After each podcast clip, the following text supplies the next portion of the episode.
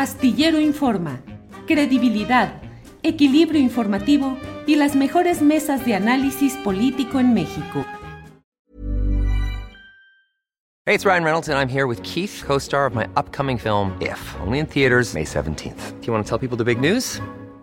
All right, I'll do it. Sign up now and you'll get unlimited for $15 a month in six months of Paramount Plus Essential Plan on us. Mintmobile.com slash switch. Upfront payment of $45 equivalent to $15 per month. Unlimited over 40 gigabytes per month. Face lower speeds. Videos at 480p. Active Mint customers by 531.24 get six months of Paramount Plus Essential Plan. Auto renews after six months. Offer ends May 31st, 2024. Separate Paramount Plus registration required. Terms and conditions apply if rated PG. A lot can happen in three years. Like a chatbot may be your new best friend. But what won't change? Needing health insurance. United Healthcare Tri-Term Medical Plans, underwritten by Golden Rule Insurance Company, offer flexible, budget-friendly coverage that lasts nearly three years in some states. Learn more at uh1.com.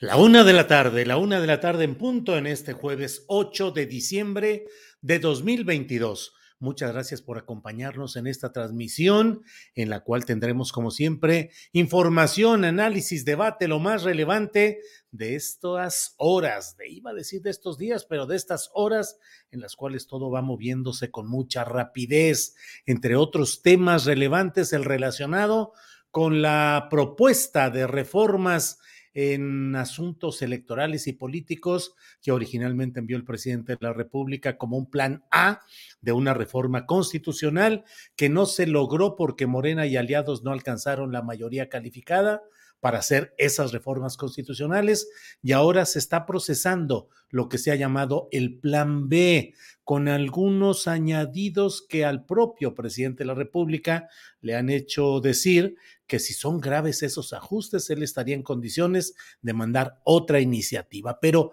¿de qué se trata? ¿Cuáles son los puntos eh, positivos, negativos? ¿Qué es lo que hay en estas propuestas? Para ello está con nosotros Jaime Cárdenas, él es abogado académico y ex consejero electoral. Jaime, buenas tardes.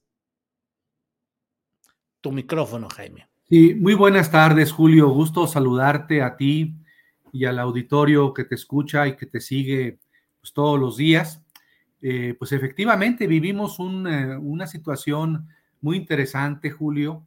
Eh, como mencionabas, la reforma constitucional electoral fue rechazada porque no obtuvo la mayoría de votos calificados que se requerían.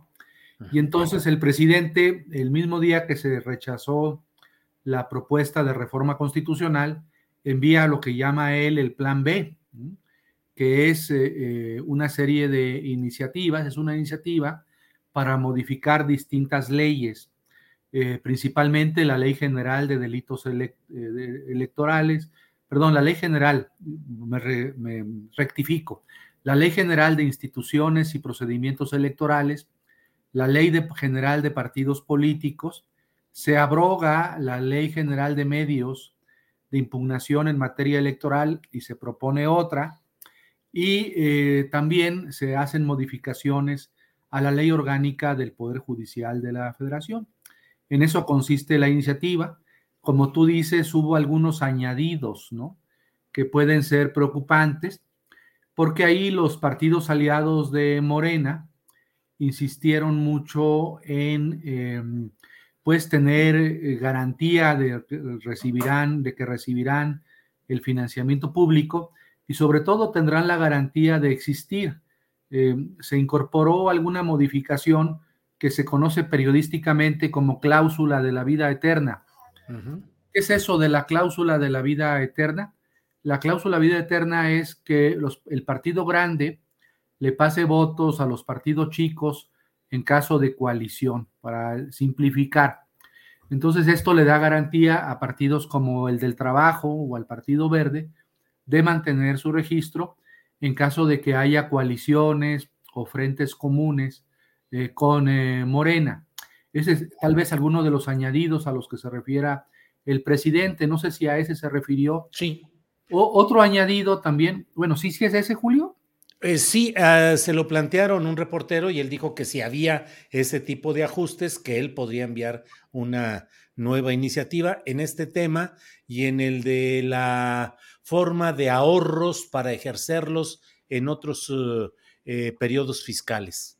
Así es. Oye, Jaime, aprovecho, eh, le diste clic a la imagen, a la pantallita y no te vemos si ah. estabas originalmente. Ahí estás ya puesto. Ahora sí, ya. estoy. Jaime, Ah, entonces te decía, entonces hubo añadidos exactamente en la Cámara de Diputados. Uno es el de la cláusula de la vida eterna, que brevemente expliqué, y el otro es también para favorecer a los partidos, en general a los partidos, pero principalmente a los partidos chicos, que es para que si no te gastaste lo que te dieron de financiamiento público, puedas hacer un guardadito y ese guardadito lo puedas emplear en el año posterior o en años posteriores. Eh, la, la, la, orden o la instrucción del presidente en su iniciativa era que eh, si había remanentes, si había sobrado dinero de financiamiento público de los partidos o del INE de cualquier institución, ese guardadito o ese dinero se reintegrara inmediatamente a la tesorería de la federación y no se guardara para gastarlo en periodos eh, posteriores. También hubo otro cambio en el dictamen o en la iniciativa, perdón, en la iniciativa inicial del presidente. El presidente propuso la desaparición de una sala del Tribunal Electoral que se conoce como la sala especializada. Al final de cuentas, en la Cámara de Diputados revivieron esa sala especializada y se votó en el dictamen que, aprobó la Cámara de Diputados por mayoría que se mantuviera la sala especializada. Entonces, bueno, vamos a ver esos eh, ajustes, qué pasa con esos ajustes que hicieron en la Cámara de Diputados, que son los más importantes, creo, estos tres que hemos comentado tanto tú como yo. Luego, en las reformas a las leyes secundarias, el llamado Plan B, pues ¿en qué consiste? Eh, consiste, lo voy a explicar muy breve, en compactar áreas del INE. Por ejemplo, se unen algunas direcciones, la de organización absorbe o, o viceversa a la de capacitación, la dirección de administración absorbe a la del servicio profesional electoral y así, entre otros, entre otras compactaciones para ahorrar eh, recursos. Eh, ¿Qué otra cosa se hizo? se van a eliminar, el IFE, el INE, perdón, tiene dos importantes fideicomisos por millones de pesos. La propuesta del presidente es derogar, eh, eliminar los fideicomisos actuales, prohibir que se creen fideicomisos en el futuro y el dinero de los fideicomisos actuales, la iniciativa dice que se reintegre los millones de pesos que se contienen en esos fideicomisos.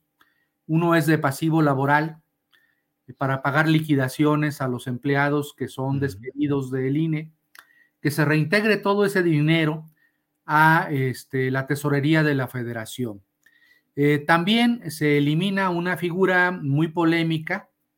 Eh, esto tiene historia muy antigua en el IFE y ahora en el INE. La figura del secretario ejecutivo. Sí el secretario ejecutivo, como tú te acordarás, Julio, es un personaje o es una, autoridad en el INE que tiene amplias atribuciones. En mi época que yo fui consejero se decía que era el funcionario con más atribuciones legales dentro del antiguo IFE o INE. Entonces, la, la, propuesta es desaparecer a este secretario ejecutivo, que ya no exista el secretario ejecutivo, y que esas funciones pues las realice el propio Consejo General, el presidente del INE, en fin, que se repartan en las áreas del instituto, en las direcciones ejecutivas, coordinadas por el presidente del INE y por el propio Consejo General. También se desaparece un área muy oscura dentro del INE, que es la Junta General Ejecutiva. Esa Junta General Ejecutiva actualmente está integrada por los directores ejecutivos, por el secretario ejecutivo y por el presidente.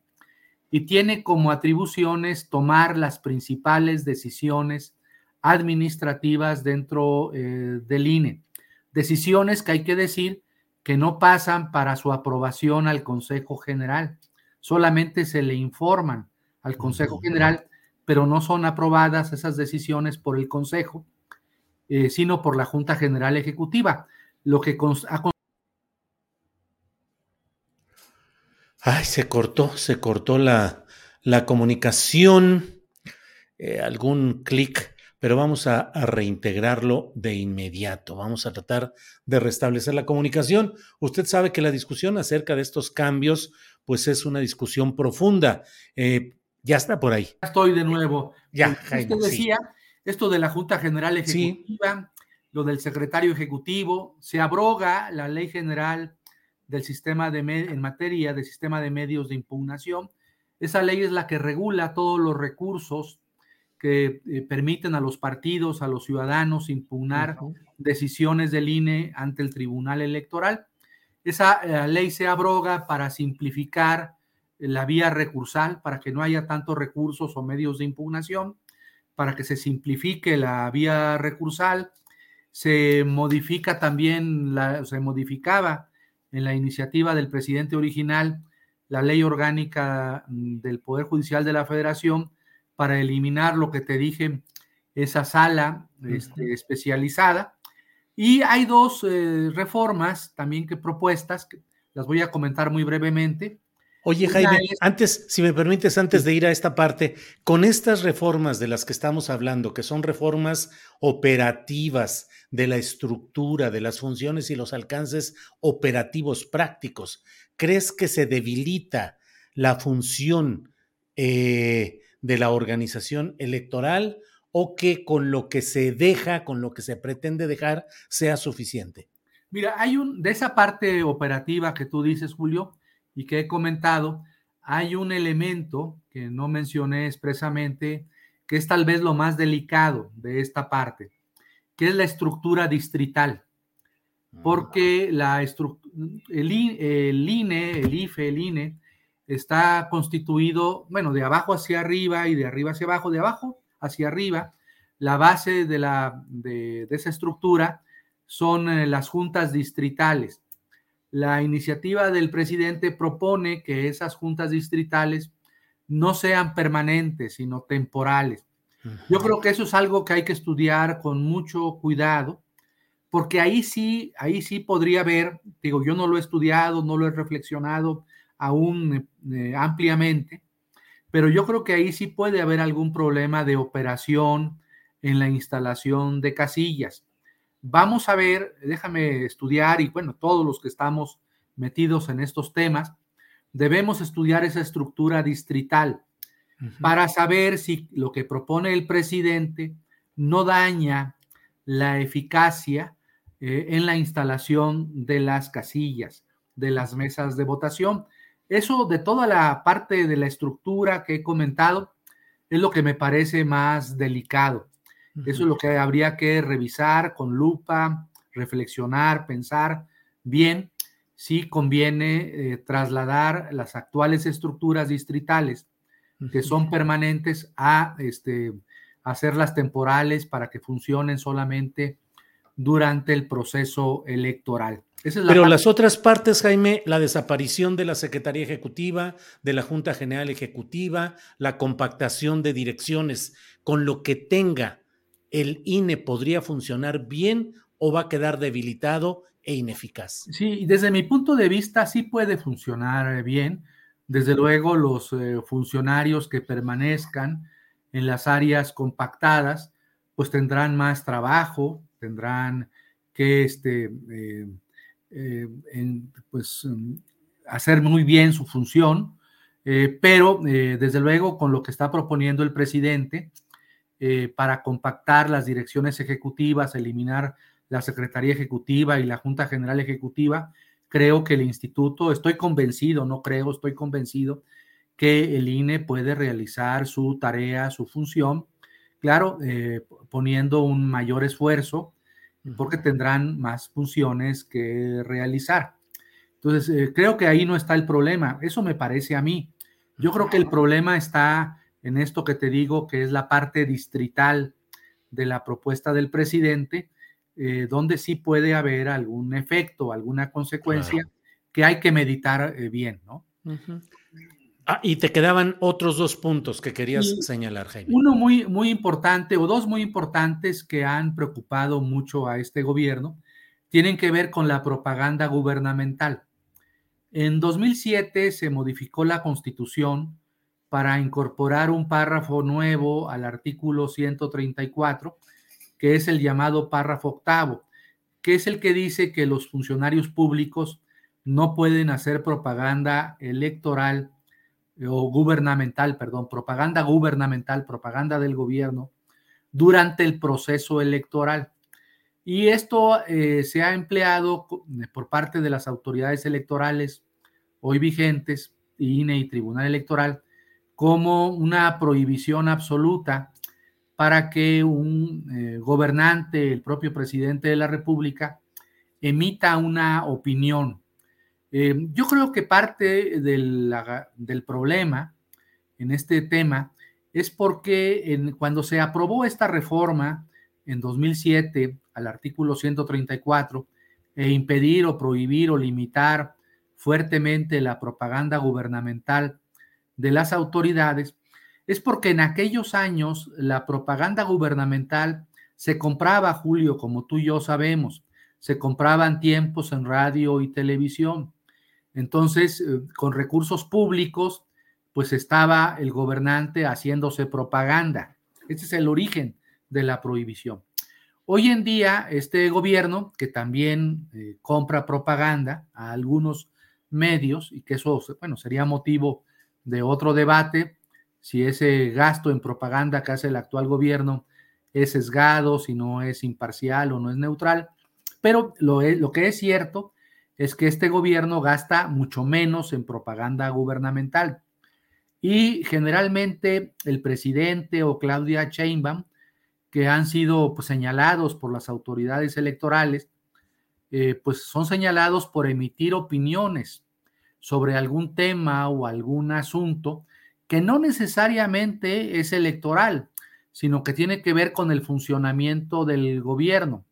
Entonces, eh, esto ha generado durante este año y el pasado litigios muy importantes que se han ventilado en el Tribunal Electoral. Y hoy en día el criterio del Tribunal Electoral pues es que está restringida la libertad de expresión y de información del gobernante. Eh, la iniciativa del presidente es pues este, matizar todo esto. Eh, si hay opinión, si hay un punto de vista, no estás utilizando propaganda comprada a medios, pues dice la iniciativa, puedes hacerlo. Entonces, esto es un tema delicado en donde pues somete a conflicto o trata de resolver el conflicto entre lo previsto en el artículo 6 y 7 de la Constitución, que reconocen la libertad de expresión y el derecho de la información, y el artículo 134, que prohíbe la propaganda gubernamental. ese es un tema muy delicado. Y el otro, muy interesante, es evitar que en el futuro existan casos como el del Salgado Macedonio y el de Morón de Michoacán. Es decir, que un candidato, no, porque no presente el informe de gastos de precampaña, eso no implique necesariamente la pérdida del registro de candidato, como ocurrió con Salgado y Morón.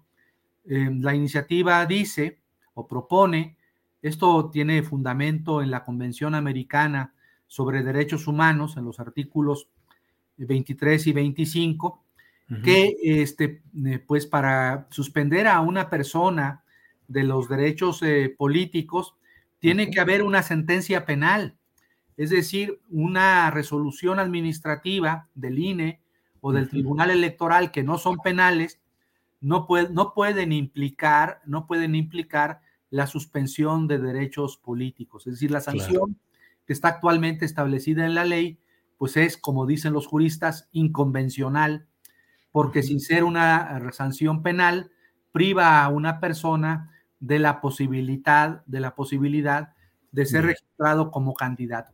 Estos son algunos de los temas que trae la, iniciativa del presidente. Vamos a ver qué ocurre en el Senado, a ver de qué lado se pone Monreal, ¿no? y, a ver qué ocurre. Eso para mí es muy interesante, además, políticamente, ¿no?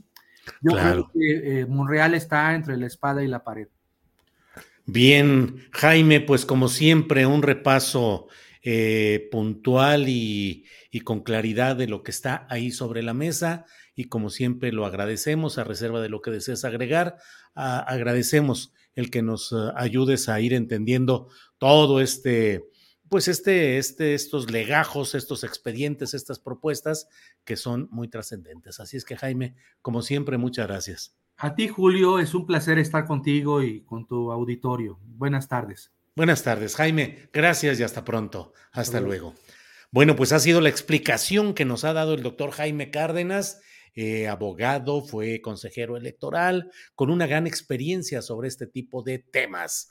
Bueno, vamos adelante y mire, por lo pronto y para seguir adelante con mucha enjundia y mucha fuerza, está con nosotros ya Adriana Buentello. Adriana, buenas tardes. ¿Cómo estás, Julio? Muy buenas tardes. ¿Qué dice por allá el clima? Acá está mm, eh, templadito, templadito, tirándole a calientito. Tú por allá te veo también que estás eh, más o menos fresquecito, ¿no? Pues raro, pero fíjate que estoy sospechosa sospechosa. ¿Por qué? pues es que en este clima y en, entre esta especie de repunte que está empezando a darse de COVID y algunas afectaciones, como que traigo escaldada la lengua y como con una sensación rara en la garganta. Todavía nada de preocuparse, pero pues ya está asustando un poco que algunos compañeros y algunas personas cercanas ya se están enfermando nuevamente, así que a cuidarse. Pero, pero es el año pasado, Julio, a estas alturas ya me presentaba yo con bufanda, yo y, pues como que se nos perdió, es, verano en invierno, verano en diciembre, perdón. Pues que no pase de que seas sospechosa, nada más sospechosa, pero que no avance, por favor. Que, no más sea por eso. Sí. Adriana, tienes una entrevista, te dejo a que desahogues este punto y regreso en un ratito. Tenemos muchos temas interesantes y esta entrevista va a estar muy buena. Julio, regresamos en un ratito, gracias. Adelante. Gracias a nuestro querido Julio. tenemos una entrevista interesante el día de hoy porque tenemos a Ricardo Hernández. Él es periodista eh, justamente allá en Cancún. Hoy dan a conocer una investigación a través de la plataforma eh, Conectas, donde eh, pues evidencian cómo las extorsiones allá en Cancún están devorando esta zona turística. Para ello agradezco mucho la oportunidad de platicar con Ricardo. Ricardo, ¿cómo estás? Muy buenas tardes. Hola, hola, muchas gracias Adriana por la invitación. Saludos a tu auditorio. Todo bien, por acá todo bien.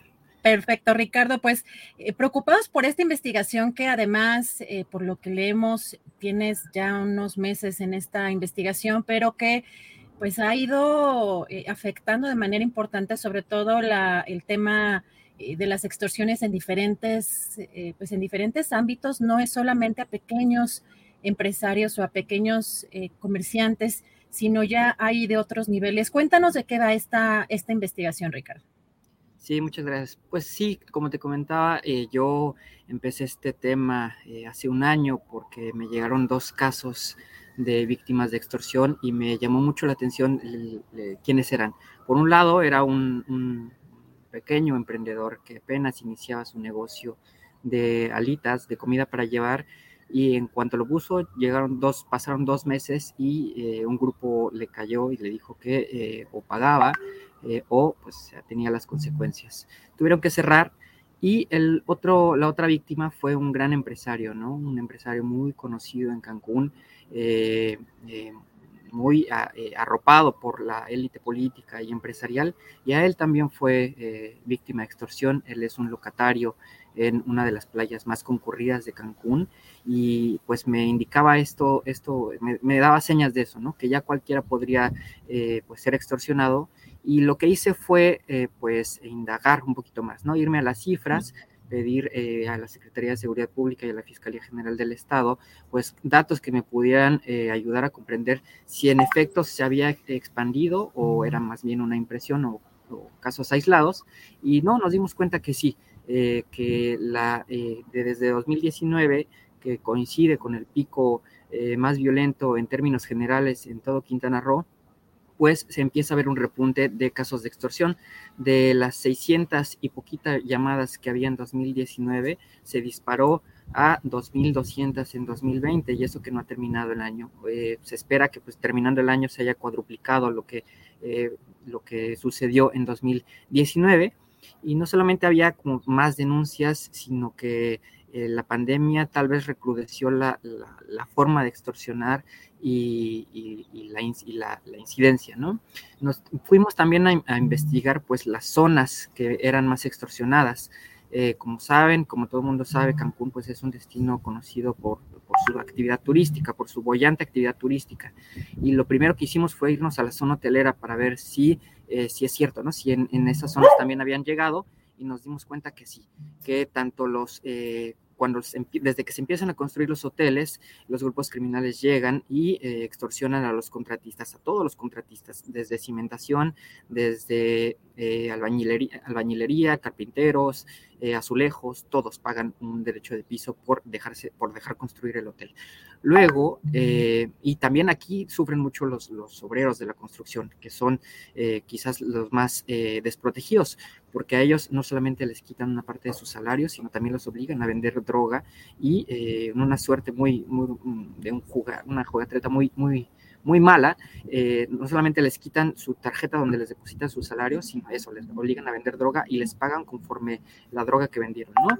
Es unos casos muy tristes. Eh, y también eh, eran, era un, algo muy común, eran extorsionados desde el, que ofrece servicios de parachute hasta los vendedores ambulantes, los comerciantes de artesanías y los restaurantes o los locatarios como el que la víctima que es personaje principal en esta historia. Y llama la atención por ser eso, ¿no? Que hay muchos eh, empresarios, grandes empresarios que tienen sus marinas, sus yates privados, sus yates de lujo, que ya son víctimas de esto y no solamente les cobran por eh, dejarlos trabajar o, por eh, ellos lo, presentan así por seguridad, sino que también ya se han hecho de estos espacios y ellos son los mismos que ya operan estas marinas, que ofrecen tours a los turistas que llegan por ahí, ¿no? Entonces es un, problema ya muy grave y que también nos dimos cuenta que lo mismo sucedía en la avenida Guayacán, que es el nuevo corredor gastronómico de Cancún, que ocurría en, la zona centro, donde pudimos entrevistar a un también un chef pequeño empresario que abrió una cocina de autor y que llegó al cártel de Jalisco y le pidió 45 mil de inicio y 25 mil cada mes, lo cual pues no pudo sufragar y tuvo que cerrar y salirse del país y también ocurre, eh, y esto nos sorprendió muchísimo, ojalá pudieran echarse un clavado al, reportaje, en una colonia popular, una de las colonias más recientes de Cancún, creada apenas en 2004, donde ya te cobran siquiera por salir de tu casa, te cobran 500 pesos semanales por poder salir de tu casa, dejar al niño a la escuela, ir de compras, etcétera. Y lo peor es que está cometido por niños, por adolescentes de 13, 14, 15, 16 años, que justamente nacieron en este en este proyecto, en esta colonia, que fue muy polémica porque son mini casitas eh, donde pues están hacinados toda la familia y se ha descompuesto el tejido social hasta llegar a este punto. Ricardo, que trabajan ellos para ciertos cárteles, veo que tienes, eh, bueno, en el, en el, reportaje se tienen identificados algunos de los eh, grupos criminales que están trabajando, pero particularmente en este caso de los niños que mencionas que trabajan para también como extorsionadores de, esta colonia, ¿trabajan para algún cártel de estos que mencionas en el reportaje? Sí, es muy común. Eh, desde que se creó, eh, empezó a llegar, pues eso, gente eh, muy de escasos recursos buscando una opción barata para vivir, porque en el centro es imposible rentar. Y como se hacinó y se creó toda una dinámica muy, muy fea, sin parques públicos, sin espacios públicos, sin servicios de calidad, etcétera, se empezó a descomponer eso, la, la, comunidad, y empezaron a llegar primero personas de barrio 18 y otras clicas de Centroamérica que llegan ya al Caribe mexicano y ahora están compitiendo con eh, cárteles ya más eh, grandes y nacionales como el cártel de Jalisco Nueva Generación y el cártel de Sinaloa. Por ahora, lo que nos comentan las fuentes de seguridad que trabajan en áreas de inteligencia es que el cártel de Jalisco Nueva Generación está pugnando por controlar ya toda esa colonia, pero está eh, muy bien dividida. Es, parece de chiste. De esta calle a esta calle, acuerdan, le pertenece a Barrio 18. De esta calle a esta calle, el cártel de Jalisco. De esta calle a esta calle, el cártel de Sinaloa. Y todos los que viven y operan y trabajan ahí eh, les, les, deben obediencia y tributo a, esta, a estas personas que pues también extorsionan, ¿no? Y es, como decía, una colonia popular donde la gente tiene frutería, abarrotes, ferretería, eh, tiendas de comida y bueno, tienen que pagar para poder eh, seguir operando y para sobrevivir, porque el que no paga lo han matado en Villa Superch Paraíso. Ricardo, pues la verdad es muy doloroso, eh, pues esta información es muy dolorosa por muchas razones y, y, sobre todo también en temas de seguridad para poder llevar a cabo y desarrollar esta investigación, por lo cual consideramos también que es muy importante que la gente, el público, lea esta, esta investigación que te ha tomado varios meses. ¿En dónde la gente puede encontrar esta investigación? Sí, directo en el portal de Conectas, eh, que es esta plataforma de que impulsa el periodismo de investigación en América Latina, y en medios aliados, en Gato Pardo, en Aristegui Noticias, en Revista Espejo, en Canal 44 y en pie de página. Perfecto, Ricardo, pues te agradezco muchísimo la oportunidad de platicar contigo. Esperemos que también pues a la audiencia le parezca interesante y preocupante lo que está pasando allá en Cancún, una zona turística y que sobre todo, por supuesto, está afectando a la gente pues eh, más pobre eh, en esa zona. Pues eh, Ricardo, muchísimas gracias y estamos en contacto. Muchísimas gracias a ti, Adriana. Un saludo a ti y a tu auditorio. Bye bye. Gracias a Ricardo Hernández. Recuerden que este reportaje lo pueden ver en Conectas eh, también en los medios aliados eh, que mencionó, Conectas es con doble N, conectas.org, pueden encontrar esta investigación de Ricardo. Y regresamos con Julio porque hay muchos temas interesantes. Julio, ya de regreso por acá. Híjole, pues qué cosas son estas que suceden. Eh, estaba viendo el chat ahora que tú estabas haciendo la entrevista y mucha gente comenta lo que sucede de manera parecida en muchas partes del país. Pues por desgracia es lo que sucede, Adriana. Y lamentablemente también que pues no han, eh, pues algunos gobiernos de la Cuarta Transformación también quedan mucho a deber. Era alcaldesa Mara Lezama cuando comenta eh, y habla eh, Ricardo sobre esta investigación específicamente en 2019 que empieza este repunte y ahora la vemos como, como gobernadora de esa entidad y pues el destino de turístico y de las personas en esa zona, Julio, pues también se ve muy complicado. Claro, claro. Pues Vamos a ver qué otra, eh, qué otra información tenemos en este día que está cargadito, todo está muy cargado. ¿Qué otras cosas tenemos por ahí, Adriana? Vamos a hacer un enfoque, Julio, interesante sobre lo que pasó ayer con la destitución del el presidente de Chile, de Chile, de Perú, Pedro Castillo, porque ayer em, el Marcelo Abrar en algunas entrevistas, Julio, pues negaba que se hubiera pedido por parte de Pedro Castillo eh, pues este asilo. Y hoy el presidente Andrés Manuel López Obrador, pues sí, de alguna forma lo, eh, pues, eh, lo contradijo y vamos a ver qué fue lo que narró hoy en la mañanera el presidente. Habló aquí a la oficina para me avisaran de que iba hacia la embajada, pero seguramente ya tenían intervenido su teléfono y que iba a solicitar el asilo y que si le abrían la puerta de la embajada. Busqué a Marcelo Ebrard y le informé y le dije que este, hablara con el embajador y que se abriera la puerta de la embajada con apego a nuestra tradición de asilo. Pues sí, eh, la verdad es que ayer, en cuanto el Todavía presidente Pedro Castillo salió de sus oficinas del Palacio Presidencial allá en Lima. Eh, fue captado por cámaras en las que se vio y se difundió cuando estaba saliendo en compañía de algunas de las personas que todavía le seguían siendo fieles y a esas alturas ya estaban haciendo la convocatoria para que taxistas, vehículos, personas rodearan la Embajada de México en Perú para impedir que llegara hasta ahí Pedro Castillo en busca de asilo. También se dieron movimientos similares en torno a las embajadas o en las cercanías de las embajadas de Cuba y de Venezuela. El relato de cómo se dio todo este episodio está publicado ya en, ah, en los principales medios de comunicación de Perú, particularmente en los diarios más eh, con mayor difusión, El Comercio y La República donde plantean y señalan cómo eh, los mandos militares, cuando se dieron cuenta de todo esto, ordenaron a la escolta que llevaba al propio Pedro Castillo, que todavía era presidente de la República, es decir, no se había producido la destitución por parte del Congreso, fue detenido por la escolta bajo órdenes de los militares, bajo el criterio de que estaba en flagrancia de un delito, que era el de haber suspendido eh, la operación del Congreso eh, de allá de, de Perú. La pregunta jurídica, Adriana, es, Pedro Castillo todavía era presidente de la República en funciones cuando un mando militar ordenó a la escolta que lo llevaba en su carro rumbo a un destino que había indicado el todavía presidente de la República de Perú, eh, ordenaron que lo desobedecieran, que lo detuvieran y que lo llevaran a una estación policíaca. Esto cuando aún no se procedía a la destitución que emitió el propio Congreso. A ver cómo lo resuelven. No tengo ninguna duda de que la, el Tribunal Superior de Perú pues va a decir que eso es válido, pero no deja de ser preocupante el hecho de que la interpretación militar de lo que es un delito en flagrancia del presidente de la República hubiese llevado a desobedecerlo y a aprenderlo. Pero en fin.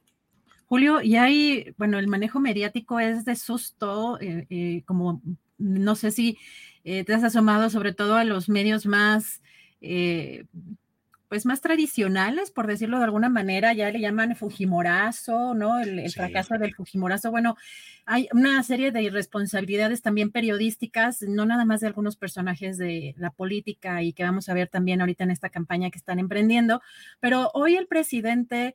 Eh, dijo que hay una lección que aprender de, todo esto, pero también le preguntaron si veía que se estaba llevando a cabo un golpe blando en México. Vamos a escuchar qué fue lo que dijo. Pero sí, es importante eh, recoger la lección, porque esto se está aplicando en distintas partes.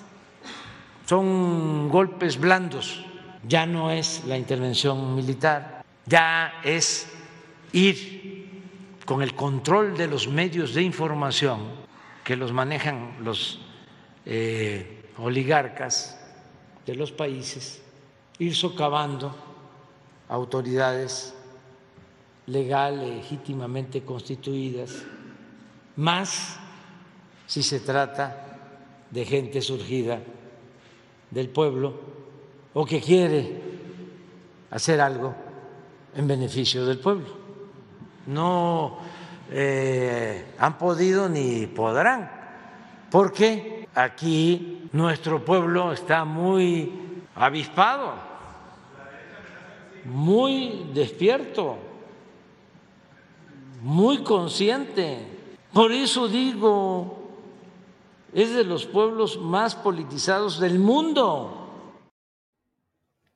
Pues ahí están. Desde luego, yo hice incluso una videocharla, Adriana, en la cual trato de establecer las diferencias sustanciales que hay entre la situación política de México y la de Perú, porque ahora hay quienes están promoviendo la idea de que el que sigue en esta historia es López Obrador y que debe promoverse un golpe como el que se dio en Perú contra este presidente que tuvo muchos errores, muchos errores, una distancia enorme entre el discurso y la propuesta oficial que hizo como candidato.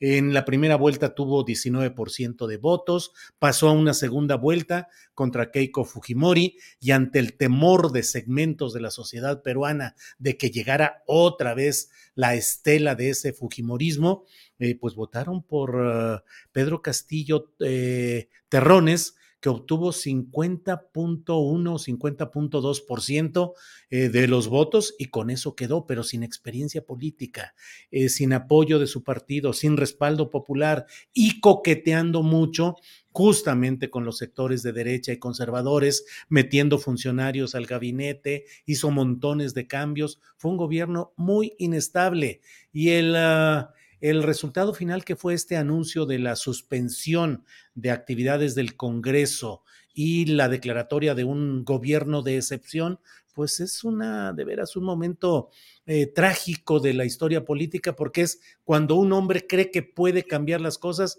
por una decisión a última hora, sin respaldo popular, sin bases sociales eh, organizadas y sin el respaldo ni de las Fuerzas Armadas ni de la policía. Se quedó solo solo absolutamente diciendo que ordenaba que se hicieran ciertas cosas y la realidad política le fue totalmente adversa. Julio, aquí hay algo interesante que podemos analizar. Uno, el presidente López Obrador ya va de salida, es un presidente que le queda ya pues prácticamente menos de dos años al frente de este gobierno y su pues su herramienta principal eh, ha sido la conferencia mañanera, que justamente es la que lo ha ayudado a mantener esta base social, a mantener vivas a estas bases y que están incluso alertas a la defensiva. En redes sociales las vemos también pasar a la, a la, eh, pues a la ofensiva, eh, hablando independientemente de la manipulación digital que hay en todos lados, de, de todos los colores, pero sí es cierto que el presidente López Obrador ha hecho de esa conferencia mañanera esa herramienta como básica para mantener viva esa base pero ¿qué va a pasar, Julio? Quizá ahorita ya sea difícil pensar en pues que se le pueda destituir, por decirlo de alguna manera, o que pueda ser una situación similar como la que están pasando otros países, pero ¿qué va a pasar con otros gobiernos que no vemos que tengan, eh, que pueden pasar un porcentaje quizá de ese respaldo del presidente al candidato que vaya eh, a ir al 24 por parte de Morena? Pero la trayectoria y todo lo que ha recorrido eh, políticamente el presidente López Obrador, ese carisma, no se lo va a poder pasar tal cual eh, de manera intacta a, pues al candidato que vaya eh, que vayan a elegir. Esa parte preocupa por todos los movimientos que están surgiendo en América Latina, en, sobre todo de esta derecha. Y Julio, aquí algo de lo interesante también es que Alberto Escorcia desde ayer en la noche estuvo eh, analizando esta eh, pues esta campaña que, digital que empezaron a buscar que, que, se diera también un golpe de Estado contra el presidente López Obrador. Vamos a ver qué es lo que dice Alberto Escorcia. Gracias por la invitación. Desde anoche notamos que el trending topic Sigues tú AMLO ocupaba las primeras posiciones en México, es decir, que es el tema más leído del país en Twitter, y vimos que también llegó a ser trending topic global cerca de la medianoche de anoche justo después de la destitución del presidente Pedro Castillo. Y en lo que sigue nos pusimos a analizar qué es lo que había detrás de esta tendencia y encontramos que se trata de una tendencia de bots eh, creada ex profeso para amplificar esta conversación que pide el golpe de Estado al presidente López Obrador. Vemos este enorme núcleo en verde, que son la mayoría de los bots, y luego a conocidos eh, influencias de derecha como Marieto Ponce, como Laura Mex, y al mismo tiempo una comunidad de defensa encabezada por Jorge Naredo y por el, el ícono de la moda Eddie Small, eh, pues haciéndole frente a este trending topic. Destacamos que este, hacer una tendencia así costaría cerca de un millón de pesos por hora. Y es importante señalar, Julio, porque ¿quién está detrás de algo así? Pues sí, porque efectivamente, Adriana, vaya que estuvo fuerte, tupida esta etiqueta con la intención de hacer sentir que es posible trasladar o equiparar el caso peruano con el mexicano. Y hubo fotografías donde colocan al presidente López Obrador tras las rejas, sentado, eh, de detenido, en fin. Pues Oye, Julio, pero no hubo un ejercicio de revocación de mandato. O sea, ¿por pues qué existen en este tipo de eh, acciones esta, esta oposición derechista de manejarse a través de los golpes? Obviamente, pues no les alcanzaba el pueblo, la verdad, para esa revocación lo que están evidenciando es que no les gusta la democracia y que el autoritarismo está ahí, ellos solitos se están exhibiendo, tuvieron esa herramienta y no la, pues, no la usaron, no la usaron y no les alcanzaba, pero sí llama mucho la atención tanto los movimientos mediáticos que pues han señalado, y no solamente los mandatarios, varios especialistas que también hemos tenido aquí, como desde España, América Latina, eh, del Clarín, por ejemplo, el presidente también hablaba del Clarín, pero el, movimiento y la manipulación mediática que se está dando y lo que está precisamente anunciando Alberto Escorcia de lo que cuesta incluso pagar una campaña de esta naturaleza. Ah, y si nos vamos a también al curso que nos está también ofreciendo en redes sociales Alberto Escorcia, para todas esas personas, Julio, que, quieran, pueden ser periodistas, pero también puede ser cualquier gente interesada en este tema. Eh, el 13 de diciembre inicia este curso eh, que va a dar Alberto Escorcia y es una herramienta fundamental el poder detectar estas campañas y las noticias eh, falsas y además van a apoyar a un periodista independiente, Julio.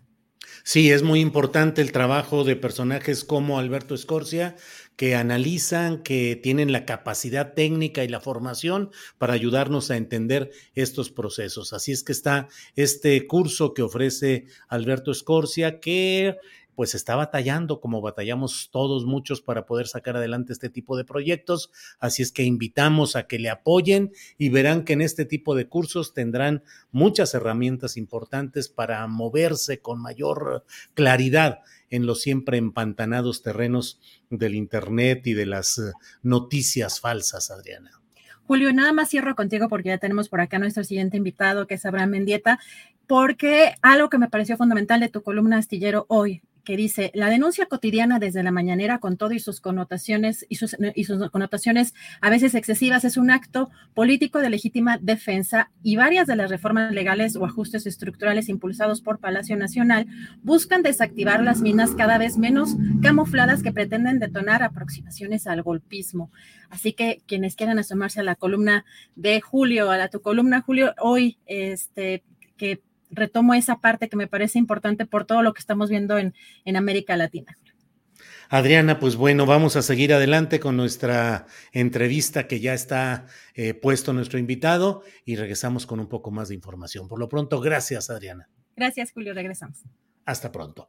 Bueno, es la una de la tarde con 44 minutos, la una con 44 minutos y vamos de inmediato con Abraham Mendieta, analista político que está aquí con nosotros. Abraham, buenas tardes. Muy buenas tardes, ¿cómo estás? Bien, Abraham. Ya tienes, ya estás gestionando, comprando el boleto de regreso, porque ahora dice Felipe Calderón que debes irte de este país. Así es, ya, ya, está todo comprado. Imagínate, después de casi siete años en este país, la de maleta que tengo acumulada con ropa, con libros, con... No, hombre, no sé cómo le voy a hacer el bulldog, el gatito.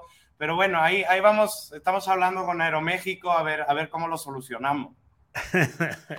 lo bueno es que lo tomamos con buen humor, Abraham, pero ¿cuál es esta postura de Felipe Calderón de decir el que debe ser expulsado? Porque Abraham Mendieta puso una referencia a la postura de la diputada de Morena, Adela Ramos, que votó en contra de la reforma electoral y tuiteó Abraham Mendieta, debe ser expulsado del partido y no tener nunca más un cargo público por nuestro movimiento. Y el señor Felipe Calderón dice, el que debe ser expulsado del país por intervenir en asuntos políticos eres tú.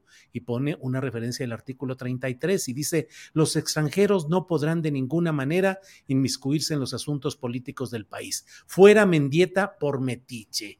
¿Qué le respondes, Abraham? Pobrecito, está enajenado, cree que todavía manda, no sabe que el artículo 33 constitucional solo lo puede ejecutar el titular del Ejecutivo Federal. Y además tendría cualquier titular del Ejecutivo Federal muchos problemas para aplicarlo porque México ha suscrito tratados internacionales como el de derechos civiles y políticos que reconocen el derecho a la participación política incluso de los ciudadanos extranjeros hayan nacido donde hayan nacido. Yo creo que es importante, Julio, recordar un antecedente.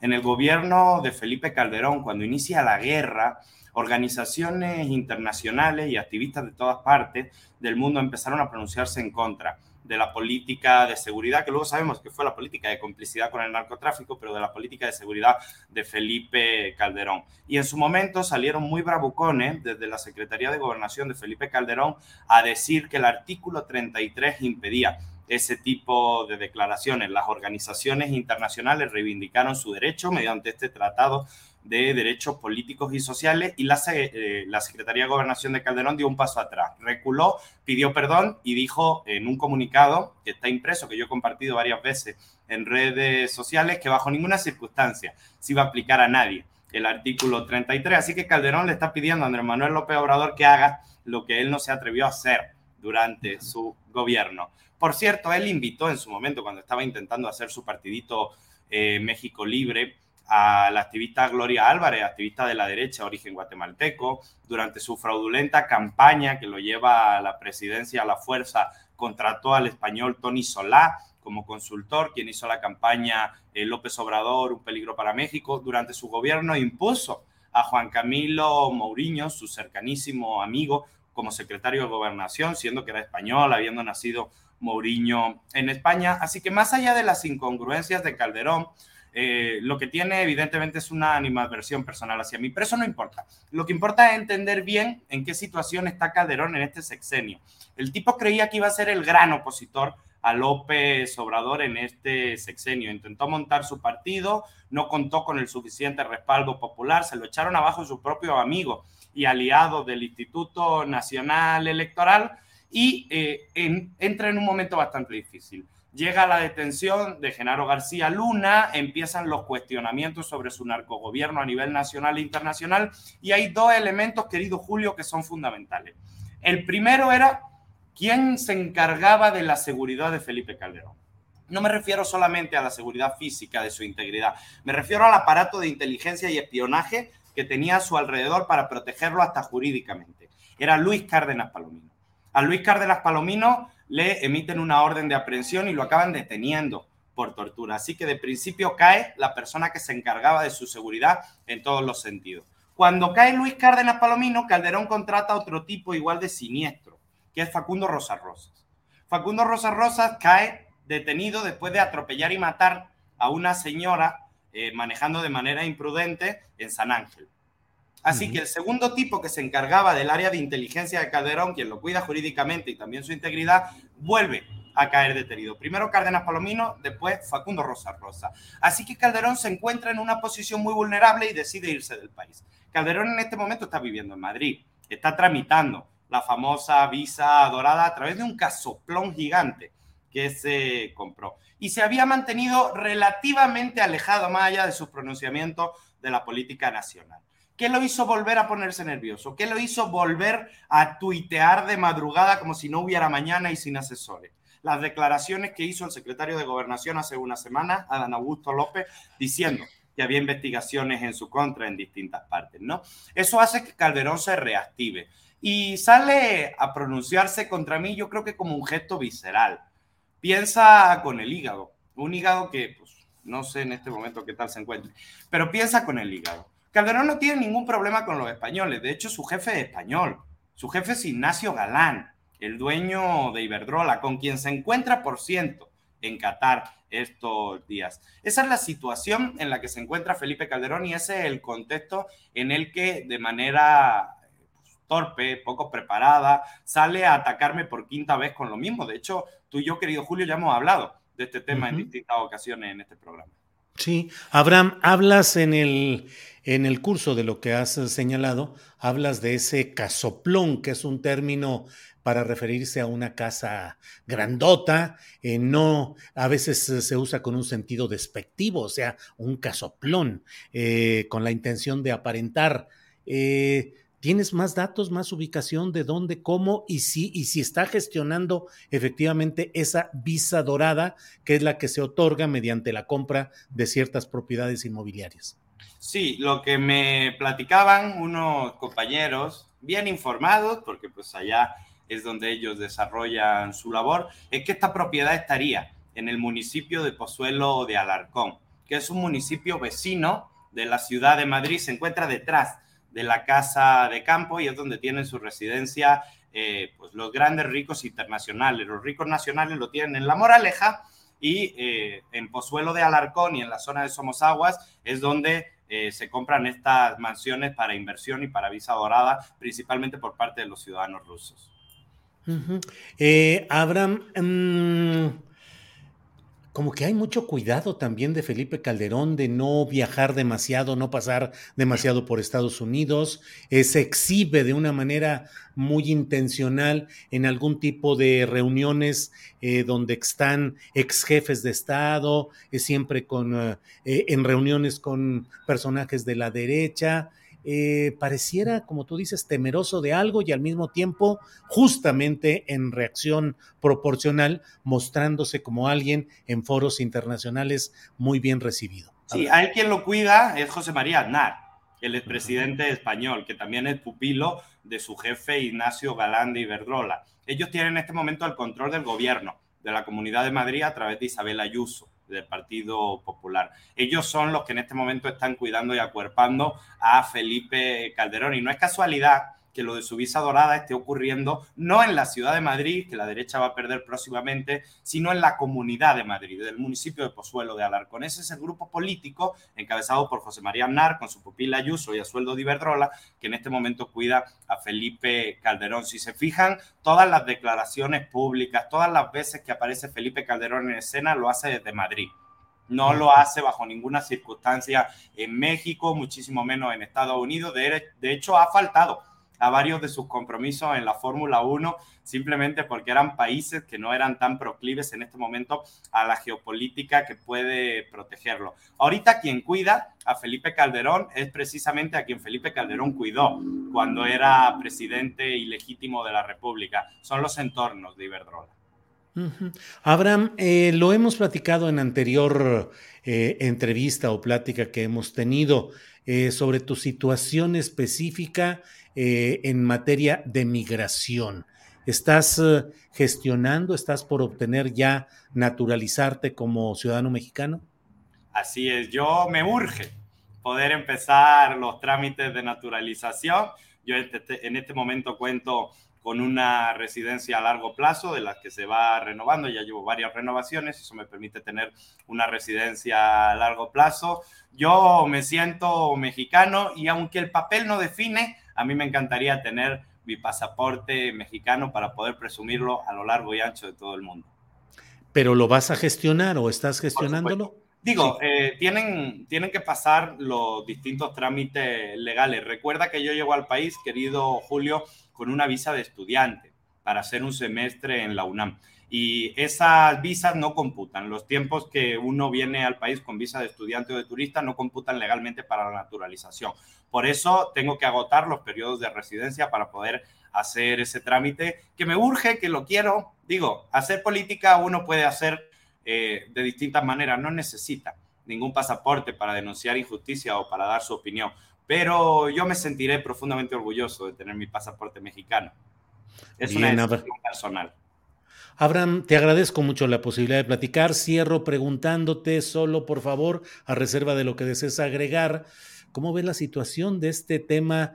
Hoy el propio presidente de la República habló de que en México no hay las condiciones para un golpe blando. Sin embargo, estamos viendo en muchos países latinoamericanos como a pesar de la llegada o la persistencia de gobiernos populares o de izquierda o progresistas, las situaciones políticas son complicadas. En el propio Brasil, antes de que llegue Lula, pues el bolsonarismo mantiene una preeminencia en el Congreso y en algunas gubernaturas importantes. En Chile ha ido como bajándole el impacto de la llegada del joven Boris eh, en Argentina, pues está ahora eh, la sentencia contra Cristina Fernández de Kirchner, lo de Perú y en otros lugares. ¿Cuáles son las diferencias y por qué en México es viable o inviable pensar en un golpe blando contra el presidente López Obrador? Y en muchos más países. En Bolivia está eh, todo el levantamiento de las élites de Santa Cruz.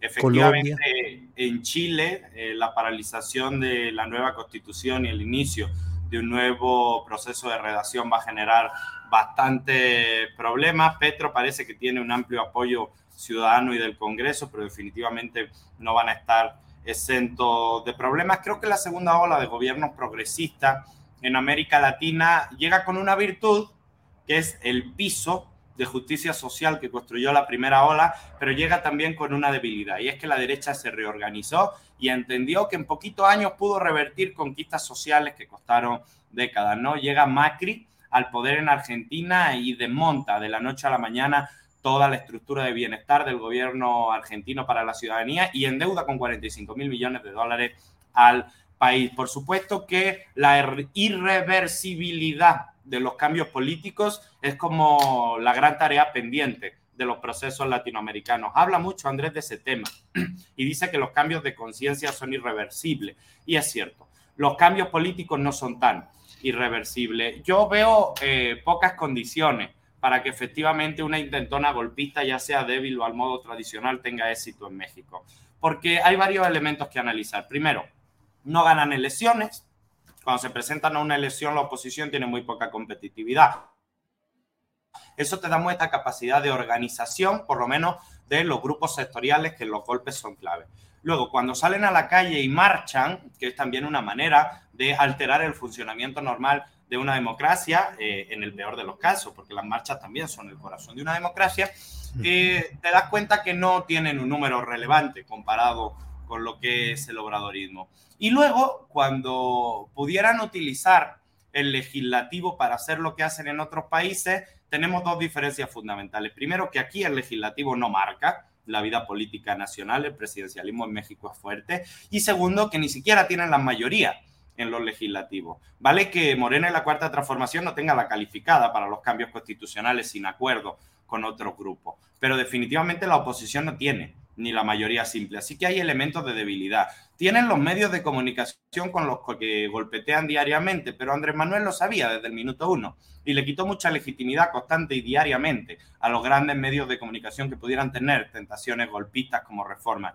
Yo creo que en este momento lo que no hay es que descuidarse, porque tarde o temprano la derecha y la extrema derecha se van a reorganizar y tienen el apoyo de sectores del empresariado. Y tienen el apoyo, y esto es importante, y Andrés lo ha visto y lo ha dicho, pero creo que en la sociedad no ha permeado lo suficiente, tienen el apoyo del tercer sector.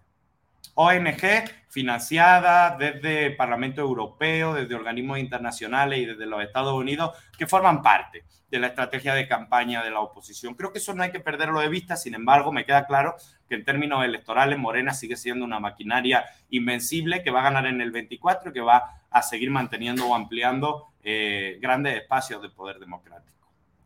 Abraham, pues muchas gracias, gracias por todo esto. No puedo dejar de decirte que en el chat hay la incitación a este entrevistador para que te pregunte sobre temas personales que ahí quedan, pero bueno, dicen que si en tu futuro habrá boda, eso ya tú lo definirás o lo decidirás cuando tú quieras, pero bueno, te lo Quiero decir en, honor, en honor a la verdad y porque mi pecho no es bodega, que aún no me han pedido matrimonio. Ájale, muy bien, muy bien. Entonces vamos a una entrevista aparte eh, para preguntar a otra persona por qué no te han propuesto matrimonio. Abraham, Abraham, como siempre, gracias. Gracias. Un abrazo fuerte a ti y a toda tu audiencia. Que sigas bien, Abraham, gracias y hasta luego. Bueno, pues eh, seguimos adelante, seguimos adelante. Vamos a un pequeño comercial y regresamos en cuestión de segundos.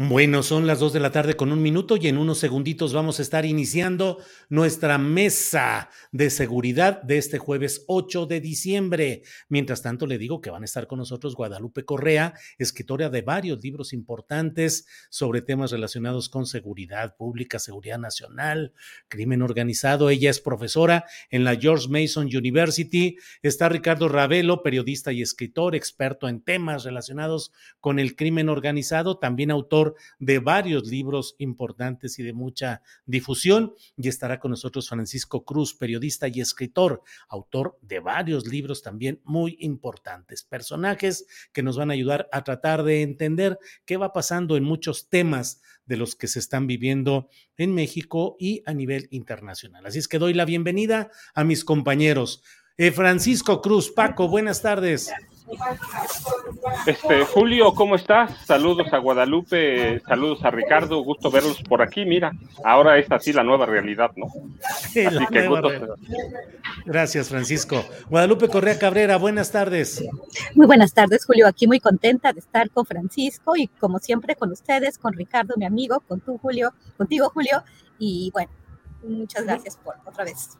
Aquí, Guadalupe. Ricardo Ravelo, buenas tardes. ¿Qué tal, Julio? Como siempre, un gusto estar contigo en este espacio. Este, gracias y saludo para Francisco, Guadalupe, para ti en lo particular también, Julio, y al auditorio que nos sigue. Muy bien, Ricardo. Pues eh, vamos a iniciar con nuestro invitado, Francisco Cruz. Paco, ¿qué opinas de lo que ha sucedido en Perú, pero específicamente la relación de los poderes políticos progresistas con las Fuerzas Armadas y el riesgo de los golpes de Estado? Es decir, ¿qué de lo que estamos viendo y conociendo de Perú es aplicable en sentido positivo o negativo para México. Hay condiciones para que se diera algún intento similar en México. Eh, por el contrario, las Fuerzas Armadas están integradas, digamos, a un proyecto político y se descartaría esa posibilidad. ¿Qué piensas, Francisco? Bueno, mira, primero, Pedro Castillo es un hombre bien intencionado, pero nunca tuvo el pulso político de, de Perú. Podemos verlo, 100 cambios es más de 100 cambios en, su equipo de trabajo es una barbaridad. Este, entonces, ¿cuántas son? Tres mociones. Tres mociones de juicio político. Es, mucho, había aguantado demasiado. Es un hombre bien intencionado, es un hombre ingenuamente bien intencionado, que se arrimó también a gente que no debía. Y, y el resultado, pues, lo que pasó en estas últimas horas, este, puede aplicar en México sí y no. No, porque mira, nuestras Fuerzas Armadas son otra cosa. Eh, hemos hablado, hemos tenido debates sobre la militarización en este país y yo digo que son falsos debates. Este país está militarizado hace mucho tiempo. Es un ejército muy bien educado en algunas cosas. Es un ejército eh, eh, del que desde mm, One size fits all seems like a good idea for clothes until you try them on. Same goes for healthcare. That's why United Healthcare offers flexible, budget friendly coverage for medical, vision, dental, and more. Learn more at uh1.com. Hiring for your small business? If you're not looking for professionals on LinkedIn, you're looking in the wrong place. That's like looking for your car keys in a fish tank. LinkedIn helps you hire professionals you can't find anywhere else, even those who aren't actively searching for a new job but might be open to the perfect role. In a given month, over 70% of LinkedIn users don't even visit other leading job sites. So start looking in the right place. With LinkedIn, you can hire professionals like a professional. Post your free job on linkedin.com slash people today. Miguel Alemán lo, han aleccionado bastante bien. Adolfo Ruiz Cortines empezó a educarlo, lo educó muy bien. López Mateos también. Hoy tenemos, mira, en un país tan pequeño, 45, 46 zonas militares, tenemos 16 regiones, tenemos 8 zonas navales. Es la única institución desde eh, eh, eh, el periodo de aniquilación de, la disidencia política que está muy bien organizado, está muy bien, bien estructurado en los últimos sexenios lo han arropado bien, lo han acogido, eso lo entendió López Obrador. Por otro lado, Andrés Manuel López Obrador no es Pedro Castillo, es un hombre que aprendió tres campañas, la jefatura de gobierno de la Ciudad de México, es un hombre que ha aprendido, que tiene el pulso político y, la movilización pasada, pues el resultado. Aquella foto de New York Times es, este, habla de muchas cosas puede pasar. Sí, hay una, mira, hay como un ambiente de, linchamiento, hay un ambiente, pero que empezó desde el primer día, cuando toma posesión. Hay un ambiente de, violencia política, verbal, este, que tiene ganas de lincharlo. Lo han dicho, mira, a veces a mí me preocupa cuando, por ejemplo, Claudio X González y ahora algunos periodistas hablan de elaborar listas. Yo todavía guardo en algunos de mis archivos las listas que elaboró que elaboró alguno de, de, los generales, María Arturo Acosta Chaparro, y todos terminaron muertos.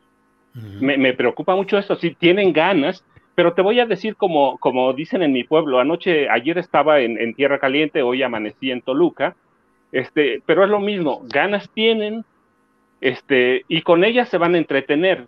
¿Por qué? Pues porque sí hay una estrategia política, porque sí hay una forma de, de arrimar y o arrimarse a algunos empresarios, eso lo ha entendido Andrés Manuel López Obrador desde la jefatura de gobierno, que aprendió lo que dicen los manuales de guerra, ¿no? No te pelees con todo mundo, cosa que no hizo Pedro Castillo. Por, por, más que tenga el apoyo popular. El apoyo popular a veces no es suficiente cuando hay dinero, cuando tienes de, lado, de, tu lado las Fuerzas Armadas, cuando tienes a poderes fuera de tu país que, están pendientes de lo que estás haciendo. El caso chileno es un ejemplo de ello. Entonces, Andrés Manuel ha aprendido de todo eso y las Fuerzas Armadas de México también.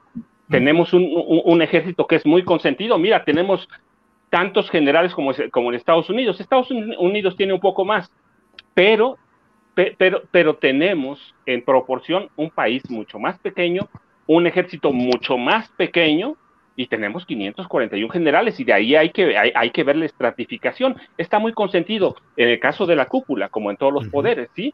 Entonces yo no veo un riesgo en este momento. Quieren, si hay lenguaje verbal, pero violentísimo. Las redes sociales, mira, yo no, yo te platicaba, yo no entro mucho, entro un rato en la mañana cuando puedo, entré en la mañana, hoy que, que, bajé al Estado de México, a la Toluca, este, eh, veo una explosión, hay, hay gente que, que, tiene ganas de quemar vivo a López Obrador, y te digo, me preocupa cuando dicen que van a elaborar listas, porque yo conozco las de Arturo Acosta Chaparro, este, Arturo Acosta Chaparro, este, y, y, todos terminaron muertos. Entonces, sí hay preocupación, debe, debe haber una atención, pero no veo una condiciones así como para, para que se replique e, en los hechos lo que pasó en Perú. En discurso sí, hay que ver, hay que ver los chats.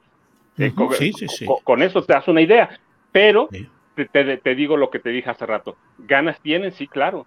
Pero y se van a entretener un rato, porque además, mira, de pronto la, oposición no ha entendido nada. La encuesta de reforma, yo la vi hoy, pero la encuesta de reforma de ayer debe decirles mucho, es reforma. ¿Sí? Este, debe decirles mucho. Hasta Movimiento Ciudadano está arriba de ellos. Sí, sí, sí, eh, Claudio X González, y por lo que se ve, el, presidente consejero del INE, Lorenzo Córdoba, han sido muy malos estrategas políticos. Entonces no hay una condición, no, no hay viabilidad en este momento. Alguna, Algunos de los grandes, grandes empresarios de este país sí están del lado de Andrés Manuel, están llegando capitales, entonces no se ve. Lo otro, pues sí, una movilización, otra marcha, lo que sea, para ver qué bueno que las haya, pero condiciones para un golpe de Estado, hay que ver a los militares. Están bien contentos porque tienen todo y no de ahora. Eh, cuando hablamos de militarización, este país está militarizado hace mucho y lo que tuvimos reciente fue un falso debate sobre la Guardia Nacional. Claro. pero pues están muy consentidos. Desde, desde, este, desde Adolfo Ruiz Cortines los tienen muy contentos, los educan, les dan todo lo que quieren y mira, pues ¿para qué te vas a revelar? Bien, Francisco, gracias. Ganas tienen y con ellas se entretienen, dicen por ahí. Bueno, Francisco, gracias. Guadalupe Correa Cabrera, ¿es suficiente el proyecto en papel, las buenas intenciones para poder cambiar una realidad tan difícil? Hablo de Perú, pero lo traslado también a México preguntándote, se necesita el oficio político y el control político para poder impulsar proyectos y eso haría una diferencia entre lo que sucedió en Perú con Pedro Castillo y lo que pasa en México con López Obrador? Eh, son países muy distintos, eh, son circunstancias muy distintas. Ahora muchos comentócratas están tratando de hacer sentido de lo que pasa en Perú. el tema el tema político en Perú es mucho, muchísimo más complejo en el sentido de que ellos han tenido seis presidentes desde 2016, ellos ya tuvieron un golpe de Estado, Fujimori desde 1990, en 1990 hace lo que quiso hacer Pedro Castillo y él sí gobernó como un dictador. Ahora me parece bien muy interesante, ¿no? Que, que algunas figuras, algunos comentócratos, algunos políticos hablan de que no, lo que hizo fue Pedro Castillo no fue no, lo que quiso hacer no fue que quiso hacer un golpe de Estado. Bueno, finalmente las acciones fueron pretendidas, fueron las mismas que, que realmente realizó eh, el, dictador Fujimori. Bueno, no le salió por, obviamente por la falta de pericia política. Yo no entiendo cómo no hizo eh, una, una, consulta, una consulta, pero una consulta tras bambalinas. Nadie lo apoyó. Es, es, es, como de verdad de risa lo que, lo que él intentó hacer sin tener el apoyo de las Fuerzas Armadas, de los funcionarios de su gabinete y de, la, y de la población. O sea, realmente hizo todo mal. Pero es muy importante también entender que Perú y México están viviendo y han vivido y son países muy distintos.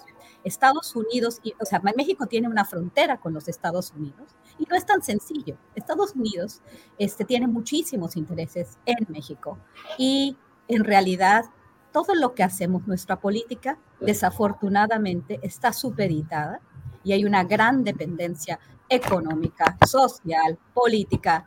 Eh, la cuestión migratoria también nos hace mucho más vinculados a ese país. Bueno, es totalmente otra cuestión. Veo muy difícil que una cuestión, o sea, bueno, no veo difícil que en algún momento eh, las fuerzas se unan, quizás para, para darle un golpe de Estado al presidente mexicano. Eso, eso podría suceder. Sin embargo, creo que tampoco el, apoyo que tiene Andrés Manuel definitivamente es otra cosa. El apoyo popular, esto sería una cuestión tremenda si alguien se atreve, ¿no? Si la oposición pequeña se atreve a, a vincularse con National Endowment for Democracy y todos estos actores que que, de alguna forma hacen acciones blandas, ¿no? Para desestabilizar, lo hemos visto, mexicanos contra la corrupción, el dinero este, de agencias estadounidenses, eso ha sido, pero eso también ha sido con otras administraciones, ¿no? Es, son capitales extranjeros que siempre han buscado y siempre buscan, y no solamente en México,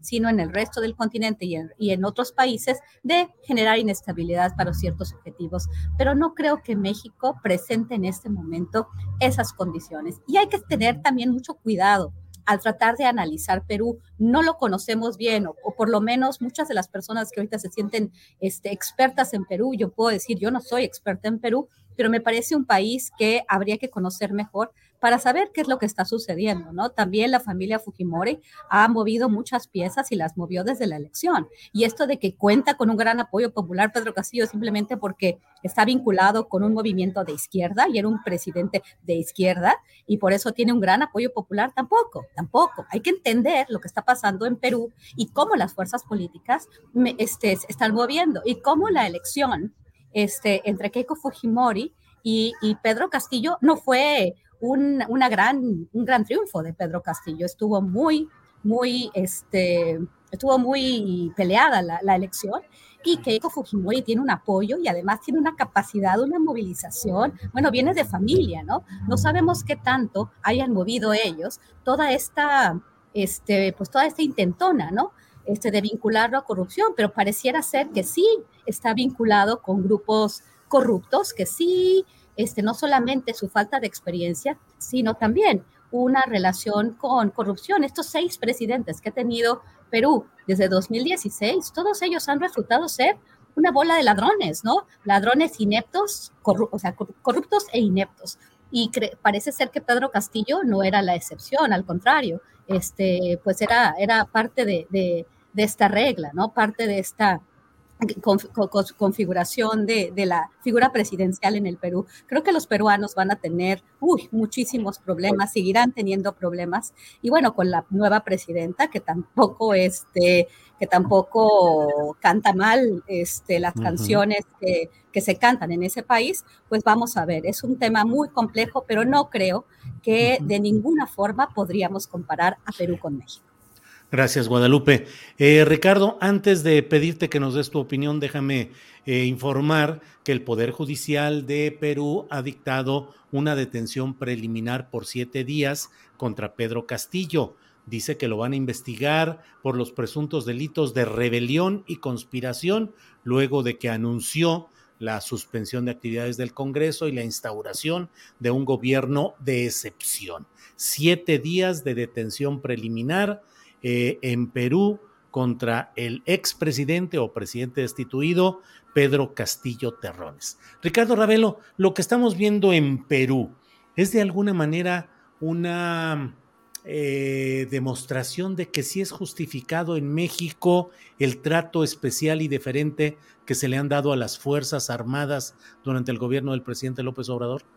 Sí, mira, bueno, ya lo decía Francisco, decir, ha sido un, ejército bien tratado, pero creo que históricamente no tan bien tratado eh, como, digamos, eh, como ocurre ahora con López Obrador, que es eh, el desbordamiento de las concesiones a la estructura militar, ya para seguridad, ya para negocios, ya para implementar acciones este, contra la delincuencia organizada, ahora ya con los proyectos empresariales, el tren Maya y la aerolínea, pues bueno, esto es, un, es una situación excepcional, es decir, nunca en la historia había ocurrido. Este, yo preguntaría, ¿qué le debe el presidente a los militares o qué le saben? Es decir, es algo verdaderamente histórico. No, lo, no hay registro de, una, de un entreguismo eh, tan eh, amplio como el que se ha observado en López Obrador. Eh, las condiciones peruanas y mexicanas son, lo dijo Guadalupe y lo dijo también Francisco, son totalmente distintas. ¿Qué pasó en Perú? Este, más allá de, pues, quizá seguir ahondando en esta, en esta realidad peruana, eh, me parece que, bueno, coincido en el punto de la ingenuidad. Es un hombre que llegó con respaldo popular, pero no tenía estructura política. No se pueden emprender cambios sin una clase o una estructura política detrás. Y me parece que esto más bien se parece mucho al caballo de Troya.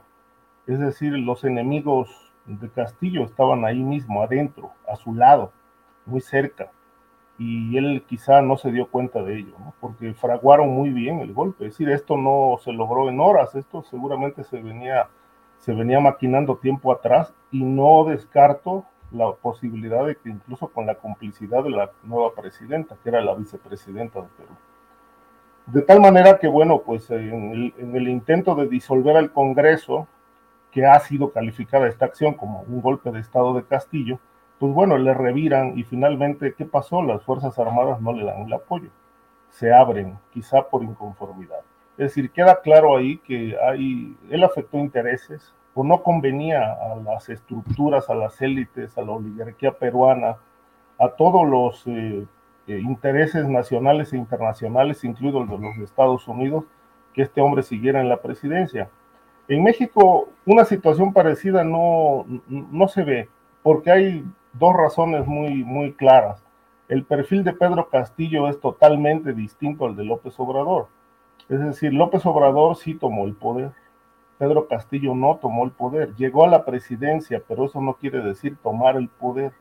Tomar el poder es jalar las riendas, establecer los nuevos eh, roles que se van a llevar a cabo en el país.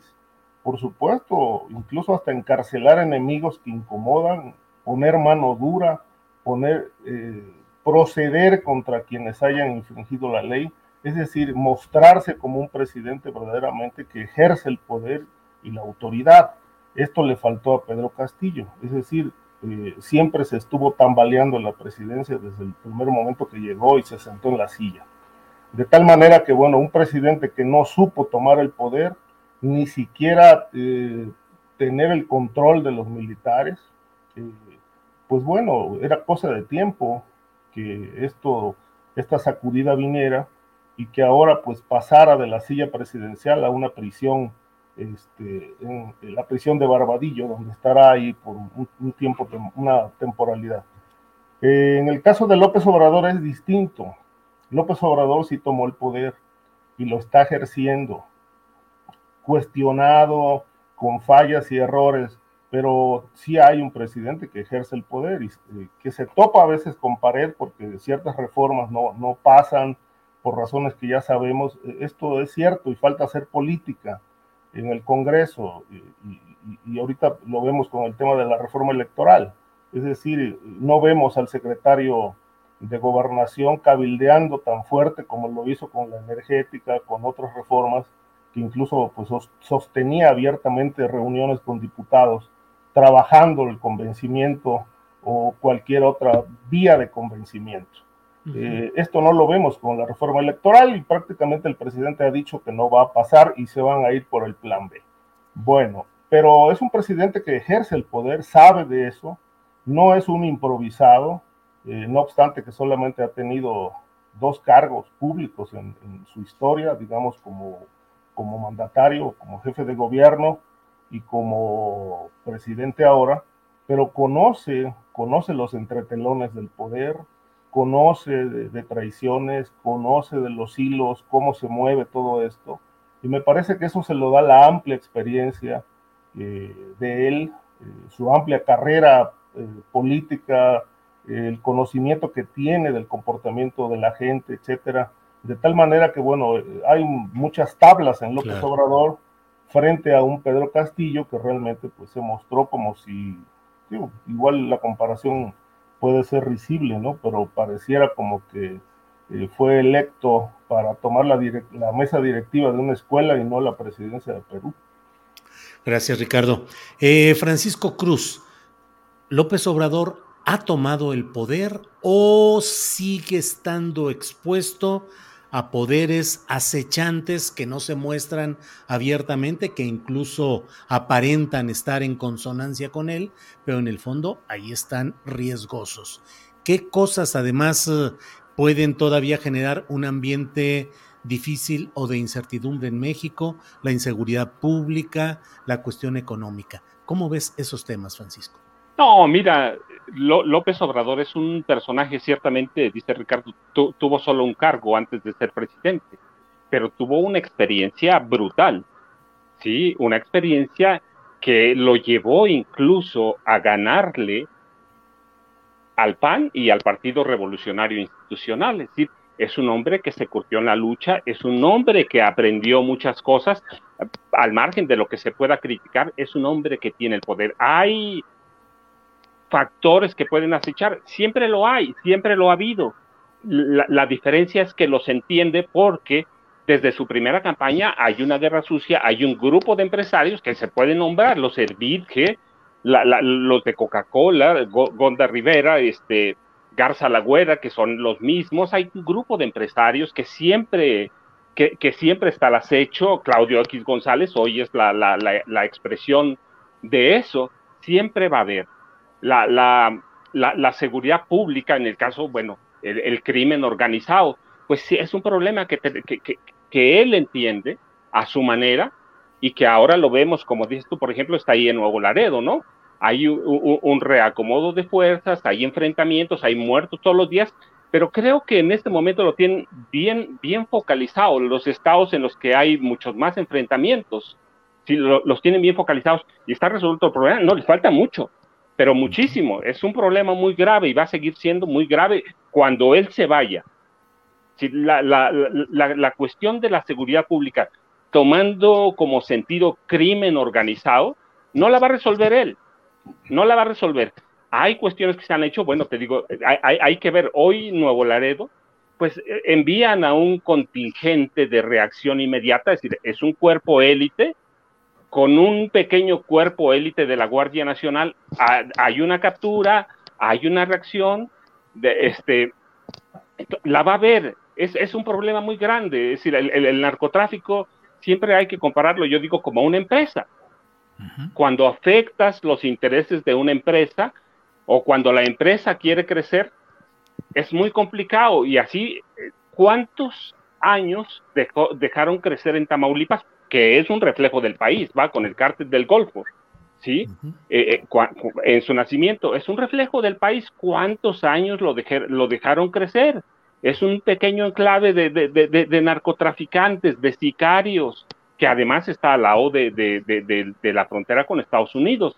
Eh, entonces, sí hay acechanzas, siempre las va a haber. Pero cuatro años después, ah, López Obrador lo tiene controlado. lo económico, pues mira, sí hay inflación, hay muchas cosas, pero tiene algunas cosas muy controladas, no, no está solucionado. Este, la inflación es, este, hay, que verla. Hoy fui al súper a buscar unas cosas, lo que me costaba un precio hoy cuesta más o no había. Si no digo que hay escasez, no, son cosas diferentes. Lo que digo es que en ese momento no había, pero este, siempre va a haber acechanzas, pero el país está caminando, el país está caminando. No veo que por cuestiones económicas el país tenga que desdoblarse en este momento en violencia. Mira, a mí a veces, Julio, este, y lo de Ricardo, Guadalupe, a mí no me preocupa a veces el crimen organizado. No quiere decir que no, no, no hay que tenerlo en cuenta, no. A mí me preocupa más, justamente porque yo vivo en pueblos, me preocupa más la violencia común. Que yo me suba a, a, una micro, dicen en la Ciudad de México, y, y que me asalten y que después todos agarremos al, ladrón y lo matemos, lo linchemos. Esa violencia me preocupa más. la del crimen organizado. Si se matan entre ellos, bueno, pues son entre ellos. Este, y, claro, llevan ahí víctimas de, otros. Pero a mí me preocupa que eh, el tejido social esté roto todavía. Si todavía no se va a recomponer y va a llevar mucho tiempo. Entonces, estas son acechanzas, sí, pero no veo así como que de momento se le pueda desbordar a Andrés Manuel López Obrador las, eh, eh, un problema por derivado de cuestiones económicas. El dólar lo tiene bajo control. Este, de pronto a mí mm, me, da, mira, un, poco de risa que algunas este, calificadoras, por ejemplo, hace unos meses dijeron, bueno, va a haber una devaluación eh, a fines de 2023, de 2022 o en 2023 o en 2024. Hay como una serie de adivinanzas en vez de hacer análisis serio. No, no hay, no, no lo veo, sí, pero sí veo muchos problemas. Este, cuando voy de visita a Ciudad México, pues lo ves, incluso en el metro, ¿no? Sí, sí, Entonces sí hay problemas, pero no veo que por cuestiones económicas, económico-financieras, se le vaya a desbordar. Hay eh, inversión extranjera, este, y por el lado del crimen organizado, pues los, los grupos están ahí, este, mutan de vez en cuando de nombre. Hoy tenemos Nuevo Laredo, hace poco tuvimos Guanajuato, tuvimos Chihuahua, tuvimos Baja California. siempre, mientras no se controle bien, lo van a poder controlar. Yo creo que es ingenuo quienes pensaron que cuando Andrés Manuel López Obrador tomó el poder, era ingenuo decir que iba a resolver el problema. No, es mucho más profundo de lo que parece, con el involucramiento, claro, de las Fuerzas Armadas, incluida la Marina y la Fuerza Aérea. Entonces, eso, ¿podemos decir que ya se acabó la corrupción en, las Fuerzas Armadas? No, la verdad es que no.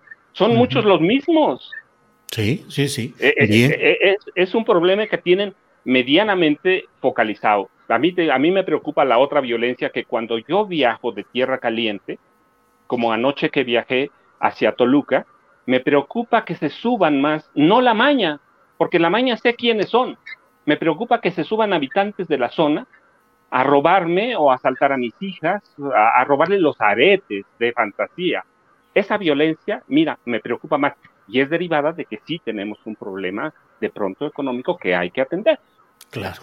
Francisco, gracias. nada más quería sí, Ricardo. Eh, es muy interesante lo que dice Francisco porque esto me, me permite recordar algo en los años 70, después de todo el tema del movimiento de 68, etcétera, etcétera, eh, se pensaba que en México iba a haber levantamiento social, que iba a haber eh, anarquía. Entonces el gobierno mandó a hacer estudios al respecto de qué posibilidades había de que realmente México sufriera ese fenómeno de que hubiera anarquía. Y la conclusión de aquello dice, bueno, las cosas no están bien, hay crisis económica, y claro, era una crisis económica no, no parecida a la de ahora, porque en ese tiempo había estabilidad, pero había eh, violencia, eh, inconformidad social en algunos casos, pero dijeron algo muy elemental que es aplicable a la realidad actual. Mientras la gente pobre o la gente que incluso pueda estar en condiciones más abajo de pobreza, ya, ya no hablemos de lumpen, ¿no? pero niveles de pobreza muy bajos, mientras esa gente tenga tortilla y chile para llevarse al estómago, no hay posibilidades de que haya anarquía. Bien, Ricardo. Guadalupe, ¿qué opinas de eso? Em, ¿Qué tanto la estabilidad del sistema depende, por ejemplo, de las remesas, que es producción económica exterior, es decir, gente que está fuera del país, del volumen económico del crimen organizado, no solo el narcotráfico, sino el crimen organizado que sustenta nuestra economía nacional y de el apoyo asistencial a millones de mexicanos. Es decir, eh, estamos eh, buscando que las cosas sigan adelante teniendo lo básico para sobrevivir y que no haya estallidos, Guadalupe? Yo creo que desafortunadamente la historia de América Latina, y no hablo, no quiero ser tampoco este, ideóloga aquí, ¿no? La historia de América Latina, de muchos de nuestros países, inclusive de México, pues nos ha dado muchas sorpresas, ¿no? Y tenemos siempre ciclos este, quisiera pensar que vamos hacia un desarrollo sostenible, no nada más sostenible y sustentable, ahora que están de moda las energías verdes, pero bueno, sostenible, porque así decían en la época de Cedillo, empezaron ahí a, hablar de eso, ¿no? Desde, desde ese tiempo. Pero desafortunadamente eh, la, la, programación económica, los programas económicos, muchos de los, de los proyectos sí son asistencialistas, no están necesariamente bien planeados, pero bueno, hay inversión. O sea, la inversión que está haciendo el gobierno mexicano en sus grandes obras obviamente contiene la crisis este, económica en el corto plazo, ¿no? Las remesas, el crimen organizado, el lavado de dinero, del coyotaje, por ejemplo, en México, muchas actividades lícitas e ilícitas de corto plazo, pues hacen que la economía de alguna forma se mantenga.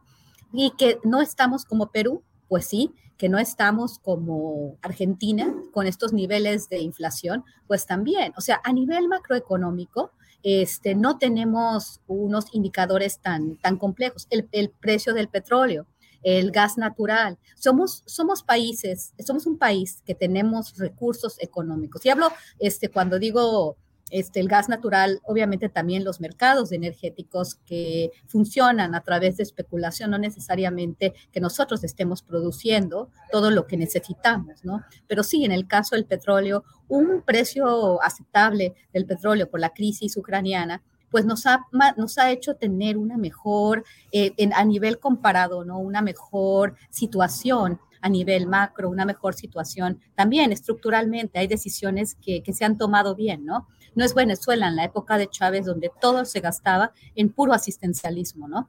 Hay inversión por parte del gobierno, hay inversión por parte de los empresarios. Los empresarios no se están saliendo del país, como a muchos les gustaría, obviamente, este, muchos de los enemigos del presidente. Pero de ahí a que tengamos una economía fuertísima, como también el oficialismo ha, ha presentado, que vamos, a, que vamos hacia este, casi, casi también este, un mundo distinto, ¿no? Ahora con un proyecto social, una cuarta transformación a nivel económica, tampoco lo veo así. Veo que falta mucha programación, mucha planeación a nivel económico. No veo que México esté ni tan mal ni tan bien. Y creo que estos últimos años del presidente Andrés Manuel López Obrador no vislumbró una crisis, al contrario, estas condiciones de las que ya hablé se van a mantener hasta el 2024. Lo que sí este, a veces preocupa, ¿no? Es que, es que pase algo. Y eso pasa en toda América Latina. Ha sucedido estas crisis económicas que de pronto, bueno, llega una depreciación, pasa una crisis que no se esperaba. Los políticos, esta, esta cuestión de la especulación en los mercados este, en los mercados financieros, pues también ha puesto en, otras, en otros momentos, ¿no? A las economías como México en gran peligro, ¿no? Vamos a ver, vamos a ver también las burbujas inmobiliarias en otros países, este, también afectan a países como México de una manera mucho más, este, mucho más grande. Ahora bien, Estados Unidos, derivado de la crisis de Ucrania, está saliendo muy bien parado por eso mismo también en las elecciones intermedias, Joe Biden, bueno, el Partido Demócrata no tuvo tantas pérdidas como se esperaba. Entonces, México también está aprovechando esta situación. Estados Unidos y el bloque occidental están ganando mucho, principalmente Estados Unidos, no, no en Europa, pero Estados Unidos está realmente avanzando su agenda económica y eso también le va a hacer bueno a México. Bien, Guadalupe, gracias. Eh, bueno, eh, Ricardo, sobre el tema de Tamaulipas, digo a reserva de lo que deseen agregar a lo que hemos platicado, ya saben que aquí pueden ustedes abordar el tema cuando quieran o los temas cuando quieran. Ricardo, sobre el tema de Tamaulipas, específicamente lo de Nuevo Laredo, ¿qué está pasando y por qué vemos estas eh, nuevas irrupciones de violencia fuerte como en muchos lugares, pero Tamaulipas ¿Qué está sucediendo? ¿Cómo sigue ahí todo? Dos días de enfrentamientos, siete muertos, suspensión de clases. Ricardo. Bueno, eh, Julio, lo que ocurre es que hay que tomar en cuenta que cuando hay cambio de gobierno en las entidades, eh, generalmente vienen estas sacudidas de la delincuencia organizada que se quiere posicionar que se quiere acomodar en, distintos territorios, que quiere imponer su hegemonía en los, eh, ciertas plazas que son clave en el tráfico de drogas. pero no solamente en el tráfico de drogas, porque no, hoy la delincuencia organizada no solamente está funcionando con tráfico de drogas, sí, son más de 20 tipologías delictivas las que están eh, actualmente en acción, en movimiento en todo el país. Y hay algunas muy perniciosas, como el, cobro de piso, la extorsión, entre otras, que realmente sí lacera mucho socialmente porque obliga a, negociantes, a, comerciantes, incluso a, claudicar de, cualquier emprendimiento económico. Eh, pero en este caso, con el arribo del nuevo gobernador, pues bueno, esto no, el hecho de que haya un cambio de gobierno no necesariamente implica que los problemas se van a resolver de un plumazo. Es decir, lo que Cabeza de Vaca dejó en el Estado es un verdadero caos. Es decir, redes criminales impunes, todas estas eh, tipologías delictivas activas, eh, penales que están controlados por la delincuencia, eh, funcionarios que fueron corrompidos y están capturados por la autoridad criminal. En fin, es decir, lo que tiene que hacer el actual gobernador es realmente llevar a cabo una limpia en ese estado, eh, proceder contra las estructuras fácticas, empresarios metidos en el lavado, narcomenudeo, es decir, llevar a cabo, hacer algo, ¿no? que es peor que no hacer nada, Ahora, aún con todo esto, veo muy difícil que la situación se vaya a sanear del todo, pues resulta que, bueno, es una frontera muy peleada.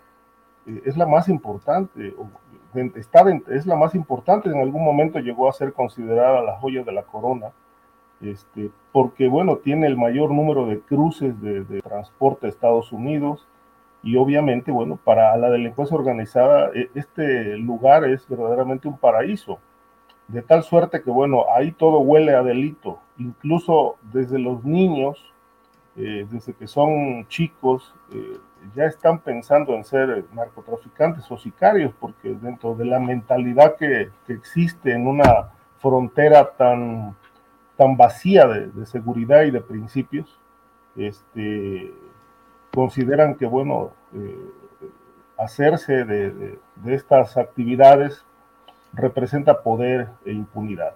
Eh, todo este paradigma obviamente no se ha cambiado, ni la educación no ha trabajado en ello. Y bueno, ha, redundado en más impunidad y, pasamos un sexenio desastroso con cabeza de vaca. No solamente ese, hay que recordar los dos anteriores, que prácticamente fueron, fueron muy parecidos, con ligas establecidas entre el poder y el crimen, eh, representantes de los cárteles en el, en el, propio gabinete del gobernador.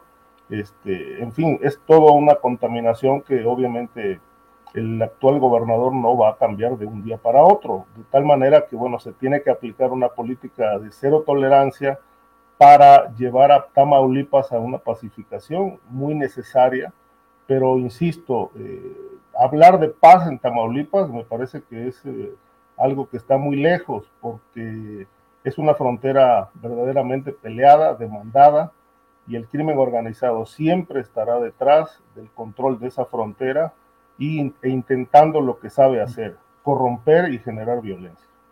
Gracias, Ricardo. Eh, Francisco, Francisco Cruz, em, estamos hablando de Julio, déjame decirte nada más algo, que no se les olvide. Mira, ahora en el cambio de gobierno a Tamaulipas, este, Nuevo Laredo representa para muchos el centro financiero de, grupos del crimen organizado. Es decir, la pelea no, o la lucha o la guerra, como la quieran llamar, no solo es por, el control de las tipologías del crimen organizado, pero, sino que ahí se debe incluir eh, eh, el manejo empresarial que se le dio durante los últimos, sí, muchos exenios, ¿sí? Thomas Yarrington, el que quieras, eh, eh, lo que le pongas, sino que Nuevo Laredo es en parte uno de los centros financieros de los grupos del crimen organizado de esa región y de Texas. Bien, Francisco, ¿y cómo ves en lo general eh, nos lo has dicho, lo que estás viendo respecto a Tamaulipas. Y te quería preguntar, acabamos de entrevistar hace unos minutos a Ricardo Hernández, periodista que acaba de publicar en Conectas un reportaje sobre cómo el cobro de plaza en Cancún es impactante, generalizado, digamos, institucionalizado casi. Vemos lo que está pasando en Nuevo Laredo. Eh, extendido todo, Francisco. Eh, ¿Qué se puede hacer? ¿Cuál puede ser la evolución de esto? Eh, sí es preocupante lo que dices tú a nivel, a nivel del, ciudadano que se sube a una micro, a, una, a un transporte público y sabe los riesgos que tiene ahí. ¿Cómo seguir adelante así, Francisco? Pues mira, yo lo que veo es el control de los dineros, eh, el control del sistema bancario, pero incluidas las casas de cambio. ¿sí? En, algún lado tiene que fluir, en, eh, eh, que es en los bancos, en las casas de cambio, en algunos negocios que son sospechosos, en algún lado influye el manejo de todo ese efectivo que es producto de la extorsión, de la trata de blancas, de, de, de, del tráfico de, indocumentados o tráfico de personas, como le llaman ahora, este, en algún lado influye y en algún lado fluye ese dinero.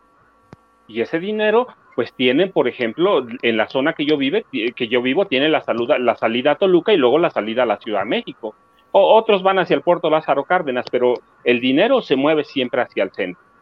Entonces, una de las salidas que nunca se ha atendido bien, pues claro, es un negocio muy, muy redituable, ¿sí? Es el movimiento del flujo de los dineros que dejan todas las actividades del crimen organizado. En, la medida que los controlen y en la medida que haya presencia, no, no solo que, haya presencia de, autoridades que puedan controlar los flujos de dinero, en la medida que haya presencias de, grupos especiales, pero bien hechos. Mira, yo recuerdo hace algunos años en, un pueblo que se llama Lubianos, teníamos un cuartel de la Marina cuando no hay mar, cuando no hay ríos, cuando no hay nada y cuando no conocían la zona. ¿Sí? Entonces, mientras no haya una planificación verdaderamente de inteligencia, y, hablo no de inteligencia de la Guardia Nacional, el ejército es el que controla, mira, hace mucho. Sí, yo, recuerdo en 2015, 2016, no sé cuántas veces subí a, la montaña en Guerrero, sí, teníamos abajo un, control de la policía del Estado, luego teníamos un retén de la Policía Federal y arriba un control del, ejército y en parte por ahí de la Marina. Y entonces yo me preguntaba, ¿y, por dónde sale la droga? ¿Y por dónde sube el dinero? Entonces, mientras no haya en algunas zonas, como la Tierra Caliente donde vivo, eh, control de los dineros, control de los negocios, control de, esos lugares que manejan todo el efectivo de los grupos del crimen organizado, es muy complicada la solución.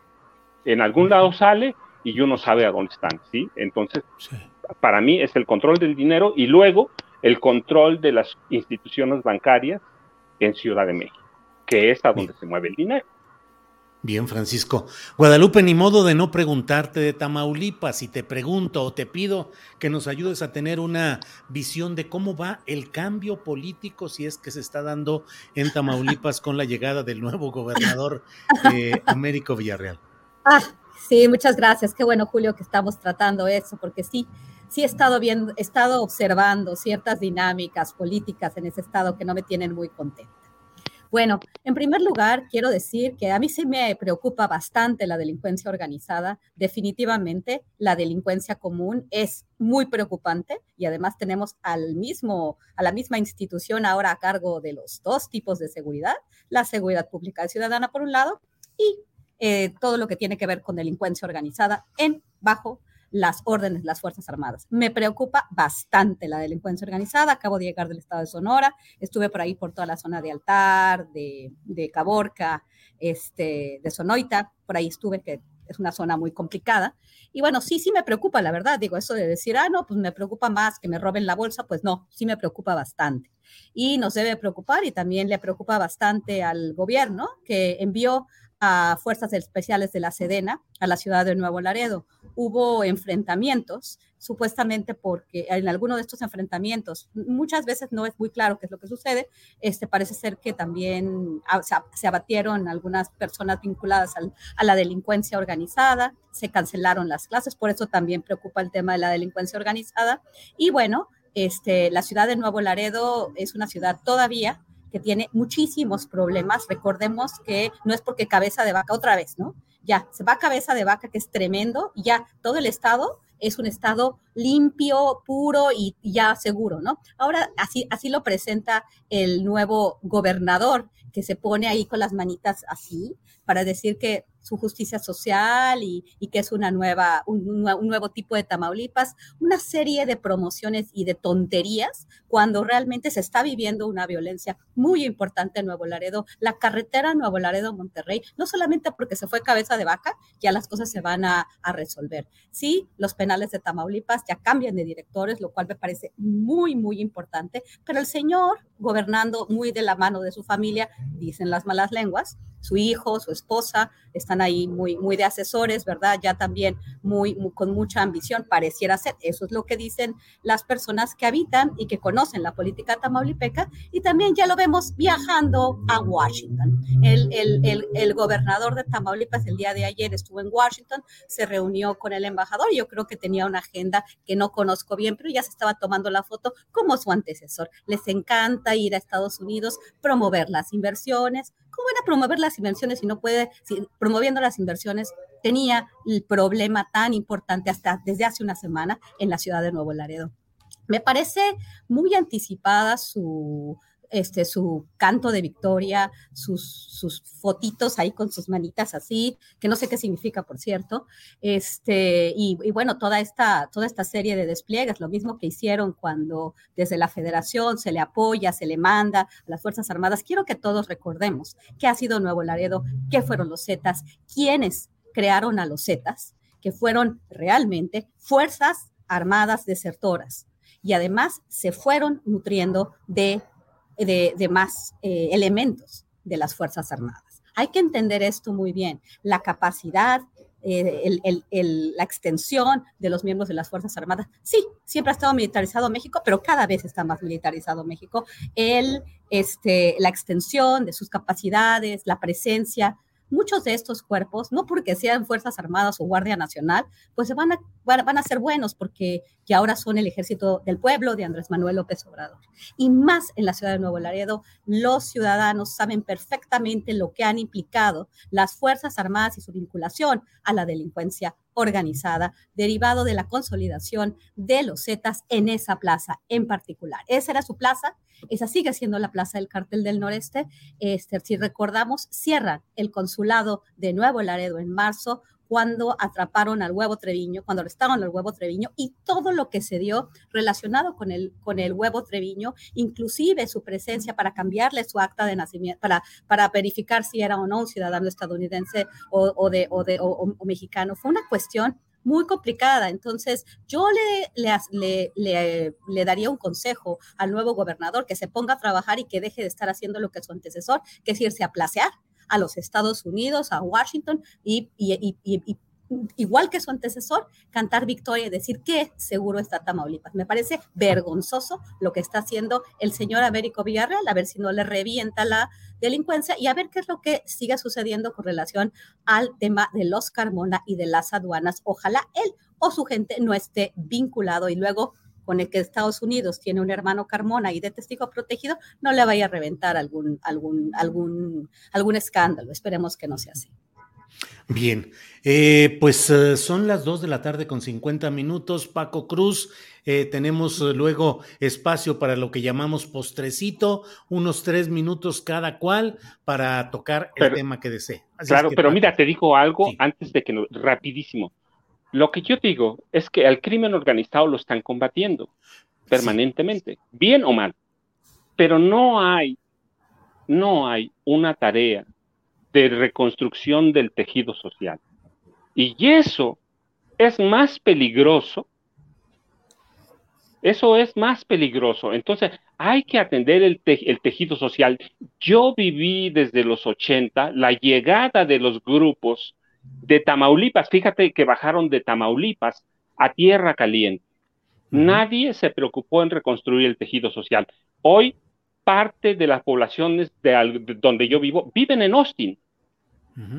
Otros están dedicados al crimen organizado, pero lo atiende el gobierno de alguna manera, mal como tú quieras, lo podemos documentar y lo podemos investigar, pero nadie atiende la reconstrucción del tejido social y que eso viene a partir del empobrecimiento de este país. En la medida que no les demos alternativas, van a llegar lo mismo que llegaron a Tejupilco, a Lubianos, a, donde tú quieras. Van a llegar y, y, van a ofrecer, van a ofertar buenos salarios, por lo menos mejores que los que tenían, mejores que los que hay, y va a haber dos disyuntivas. ¿Te vas a vivir a Estados Unidos, a Austin, o, o te vas a trabajar como sicario, como dealer, como tú quieras. Entonces tenemos que ofrecer una salida social y esa gente que no tiene y que aprende con, con, los narquitos, entonces va a crear una violencia, sí, derivada del tráfico, de, del crimen organizado, pero que no necesariamente es crimen organizado. Entonces sí tenemos que atender el tejido social, que es el que no vemos y que es el que lincha y es el que roba esa canasta que tiene la señora, que es lo único que tiene para comer. Entonces hay que atenderlo, hay que tener cuidado y mira, hablando de postrecitos, yo tenía dos nada más. Espérame tantito, este, porque me ah, brinqué yo a Ricardo Ravelo, que es quien seguía en el turno, y antes de que me linchen aquí en el Una disculpa, Ricardo. sí. sí, yo fui el que di el, el, el, turno equivocadamente. Ricardo, eh, por favor, postrecito.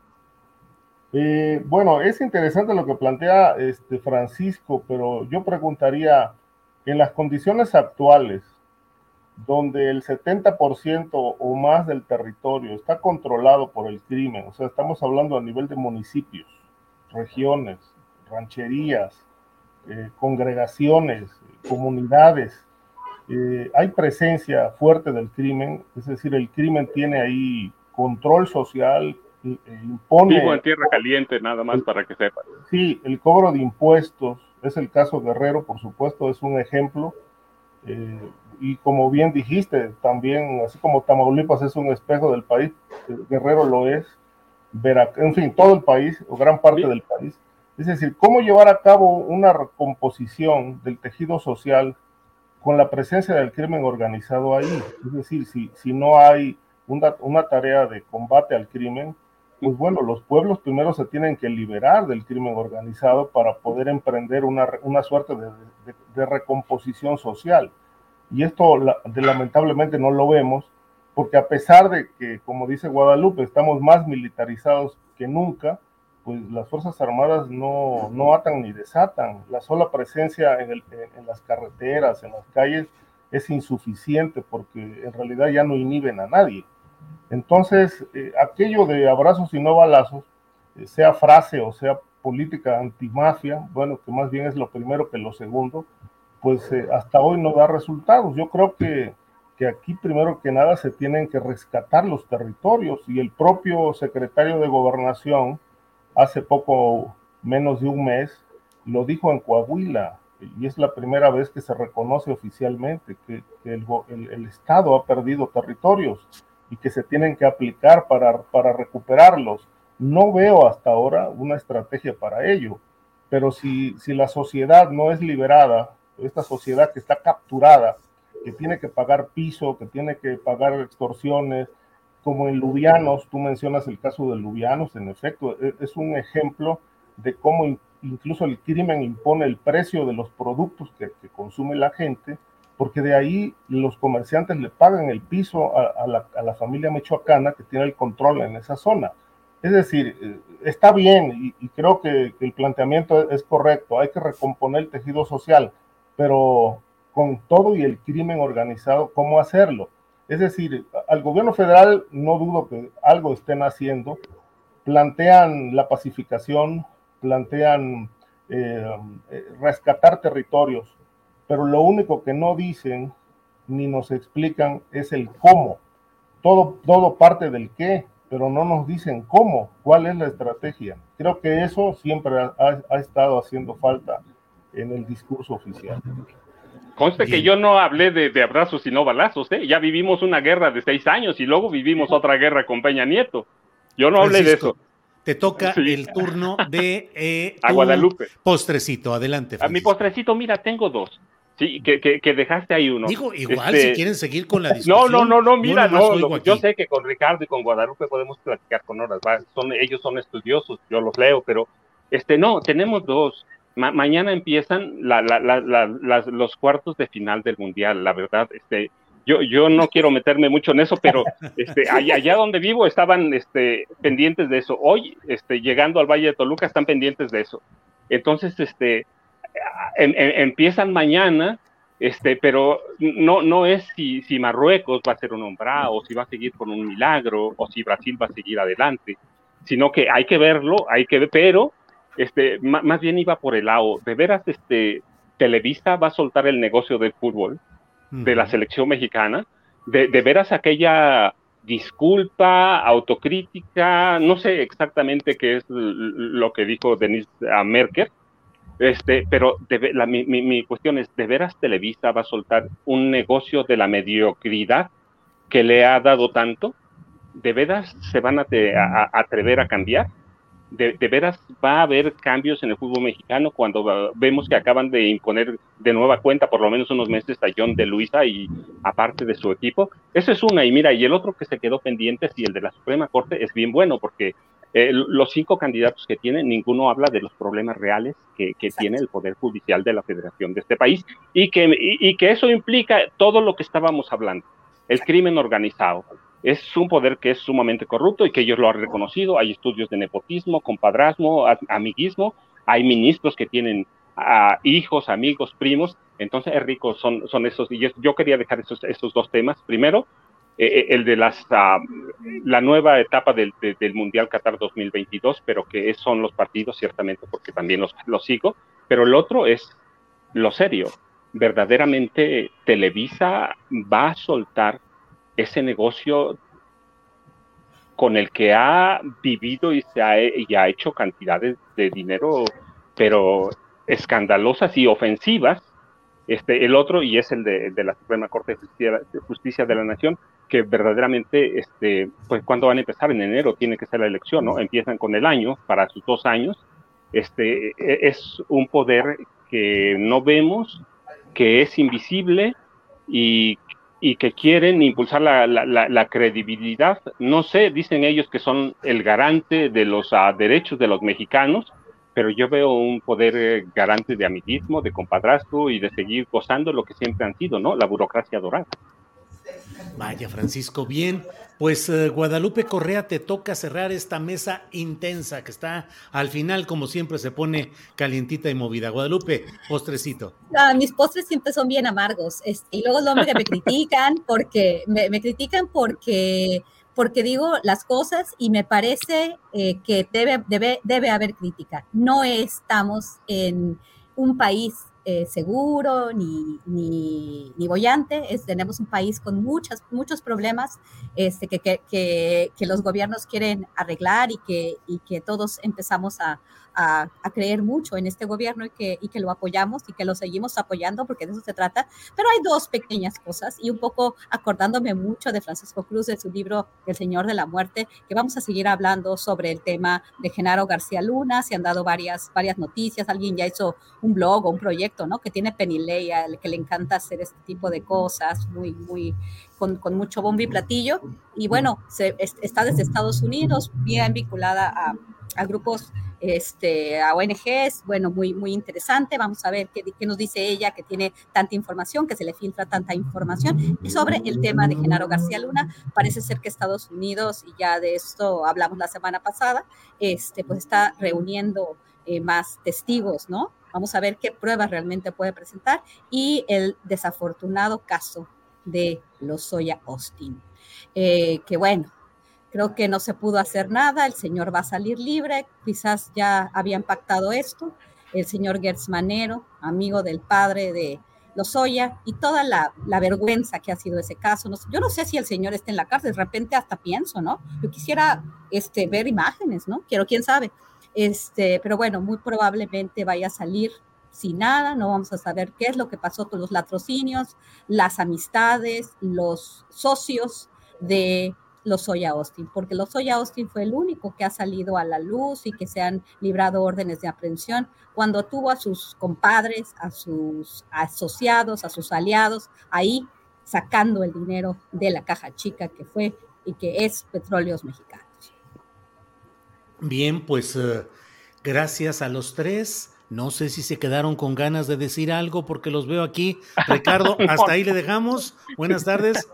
No, está bien, hay, un, añadido ahí. Este, sí, lo de los Soya realmente es, es, un escándalo, ¿no? Ahora que le negaron el amparo a Pemex, eh, pues ponen evidencia, ponen evidencia la impunidad más allá de lo legal, ¿no? Es decir, eh, el impacto que tiene públicamente, socialmente, para un gobierno que se propuso como punto medular, punto toral de la política eh, de la 4T, abatir la impunidad y que de pronto este hombre pues eh, tenga un pie o casi los dos en la calle. Y lo otro, que no se nos olvide que él está preso, este, no porque la PGR haya, la Fiscalía General de la República haya este, hecho alguna acción verdaderamente extraordinaria, sino por el escándalo de la foto aquella en la cena comiendo pato laqueado. Este, a partir de eso, bueno, pues le retiraron las medidas que, de privilegio y lo metieron a la cárcel, donde sigue teniendo privilegios. Eh, se habla, porque además yo tengo algunos contactos ahí en Reclusorio Norte, de que la zona VIP, pues sí cuesta más de 300 mil pesos mensuales para tener derecho a un cocinero, vinos, este, atenciones de todo tipo, este, y eso es lo que paga Lozoya, eso paga Duarte, eso pagan los, los políticos que están allí y gente adinerada que está presa, este, Lozoya incluso, y obviamente, bueno, pues eh, son los privilegios que el propio sistema penitenciario de la Ciudad de México niega.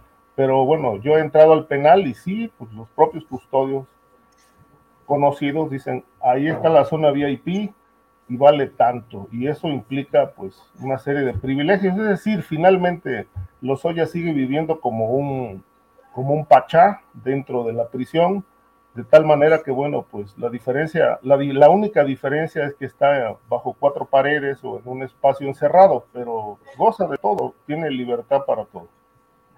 Bien, pues eh, Guadalupe, es que aquí tengo que hacerla de intérprete de gestos y actitudes. Les veo las caras, los rostros de mis compañeros y digo, algo quieren decir extra. Francisco, ¿te quedaste con ganas de algo? No, no, mira, tengo que, justamente voy de regreso a, vine a hacer unas cosas este, a Toluca. Cada, cada 8 de, de diciembre y 9 tengo que estar en Toluca por toda mi vida este, cuestiones personales, entonces vine, voy justamente de regreso al pueblo de, a donde debo ir. Este, así que yo les agradezco, Guadalupe, este, Ricardo, este, les agradezco mucho la plática que de pronto me, me, sacan ahí de, de, de, mi nido en tierra caliente. Este, Julio, como siempre, muchas gracias, de veras. Al contrario, al contrario, Paco. Guadalupe, gracias. Ah, ahí le dejamos y gracias. ¿O hay algo más que quieras? No, pues yo quería agradecerle a Francisco que esté el día de hoy en la mesa. Y bueno, su libro, obviamente yo también lo he leído y por eso me acordé, ¿no? Me acordé de García Luna, de que, este, que he estado, que he estado este, pues platicando mucho de qué es lo que tendrá Estados Unidos, por qué pasó lo de la Barbie, este, y bueno, muchos en Estados Unidos, en Washington, dicen que el gobierno de los Estados Unidos lo que está haciendo es, este, es, ah, este, ver con los testigos, ¿no? Pero ¿a poco vamos a, creer en lo que dice la Barbie? No lo sé, eh, teniendo él, habiendo sido, o no, o sea, habiendo sido un, informante de las agencias estadounidenses, pues entonces yo digo que es la Barbie y yo digo que este es mi, cuate y pues me sacan de la cárcel. Ese es el problema con el sistema judicial estadounidense. Testigos protegidos. ¿Quién termina en la cárcel y quién, este, quién sale y, por qué se sigue haciendo esa madejita, ¿no? Que sigue eh, dando dinero a, este, a la DEA y a todas estas agencias que lo único que hacen es pues provocar más muerte y destrucción este, al sur de la frontera con Estados Unidos, ¿no? Entonces, oh. gracias Francisco por tu libro que leí no, mi papá, no, pero, además deja decirle que era mi vecino. nada que ver, nada que ver, pero vive, no, no digo a dónde, pero vive como a una cuadra, menos de una cuadra. Dos minutos hice de la casa donde, de, donde vive él a donde yo tengo que llegar. Mm. Sí. Eh, y, sigue viviendo, su, su, hermana Esperancita sigue viviendo en el mismo lugar. Ah, ¿sí? Así que este, eh, ese libro me tocaba, mira, me tocaba porque este, porque alguna vez mi papá metió a la cárcel a, uno de sus cómplices, nada más por eso. Ricardo, ya tenemos que cortarle aquí porque ya estamos dando datos que pueden resultar eh, complicados. Sí, pero eso que dice Guadalupe es cierto, el sistema en Estados Unidos lo permite todo, tanto que, bueno, independientemente del caso Barbie, lo cierto es que, bueno, si el Cárdenas, por ejemplo, está a punto de salir. Claro. Un poco por estas cuestiones de negociaciones pero creo que es el, ha sido, digo, si hay, el público tiene otro dato, agradeceré si me lo precisa. Tengo entendido que ha sido el único capo sentenciado en privado. Este, en privado, o sea, no hubo, es decir, en privado, y a partir de ahí se negoció y pues le, impusieron una, una pena muy baja y está a tres años o quizá menos de salir.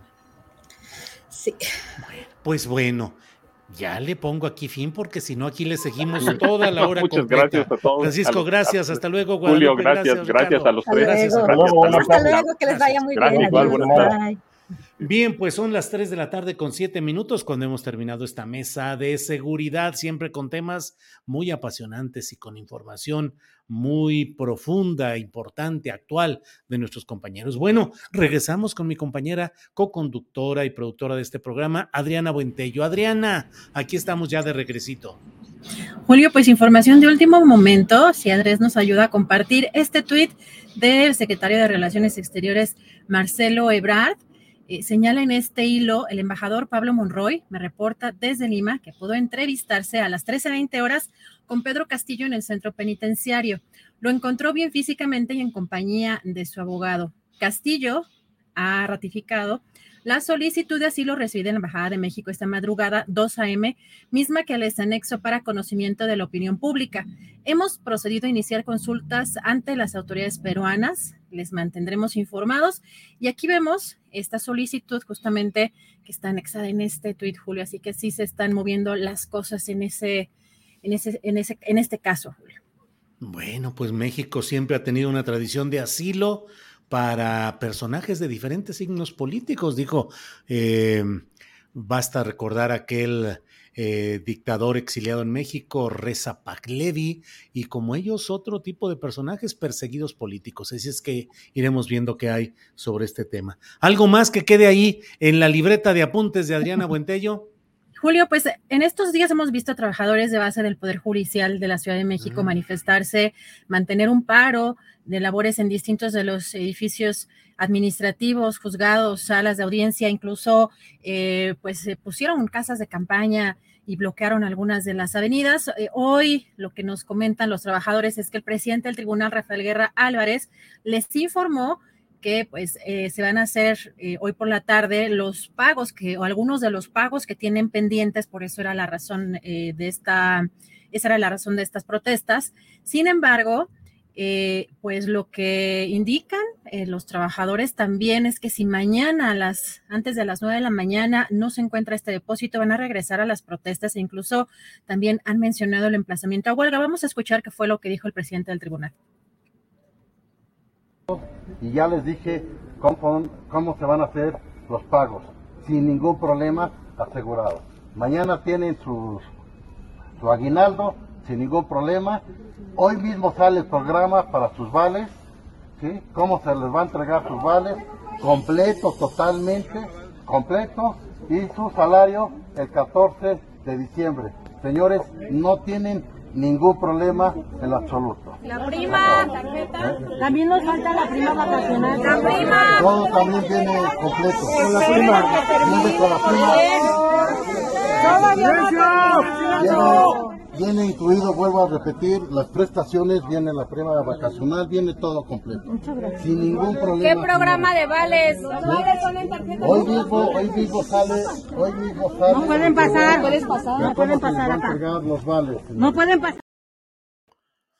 Pues Esto, Julio, es algo de lo que mencionó hoy o lo que les informó el presidente del tribunal a los trabajadores, pero ellos mencionan que hace un año no le creen porque hace un año les hizo lo mismo y el presidente del tribunal dice que no hay dinero, pero que en un oficio Finanzas le responde que el dinero se lo dio y que él tenía que haberlo administrado. Así que esos son los señalamientos que hacen trabajadores de base del tribunal. Veremos si se cumple esto que les prometieron el día de hoy, Julio.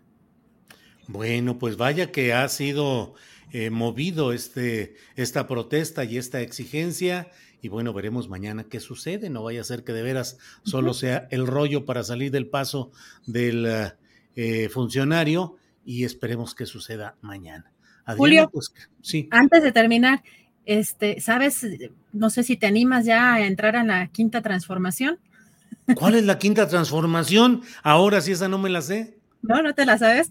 Pues fíjate qué curioso porque ayer sorprendió precisamente pues en un evento de estos presidenciales panistas para el 24 de julio, el diputado eh, panista Juan Carlos Romero Hicks les dice, les adelanto algo sin entrar en más detalles, vamos a estar buscando encabezar la quinta transformación. Esto es lo que requiere este país, que lo reconstruyamos, que vivamos valores y principios del organismo político, porque la diferencia entre lo que somos y lo que queremos ser es el tamaño de nuestros sueños. Así que esa es la quinta transformación, Julio. Híjole, el gran problema de una quinta transformación panista es que no tienen ni primera, ni segunda, ni tercera, ni cuarta. O sea, no tienen antecedentes de que hayan logrado una transformación eh, histórica en nuestro país, todo lo contrario las gestas y las luchas de la derecha en México han sido siempre derrotadas por las fuerzas progresistas o liberales. Los conservadores han sido derrotados históricamente en México. Digo, no sé si la primera transformación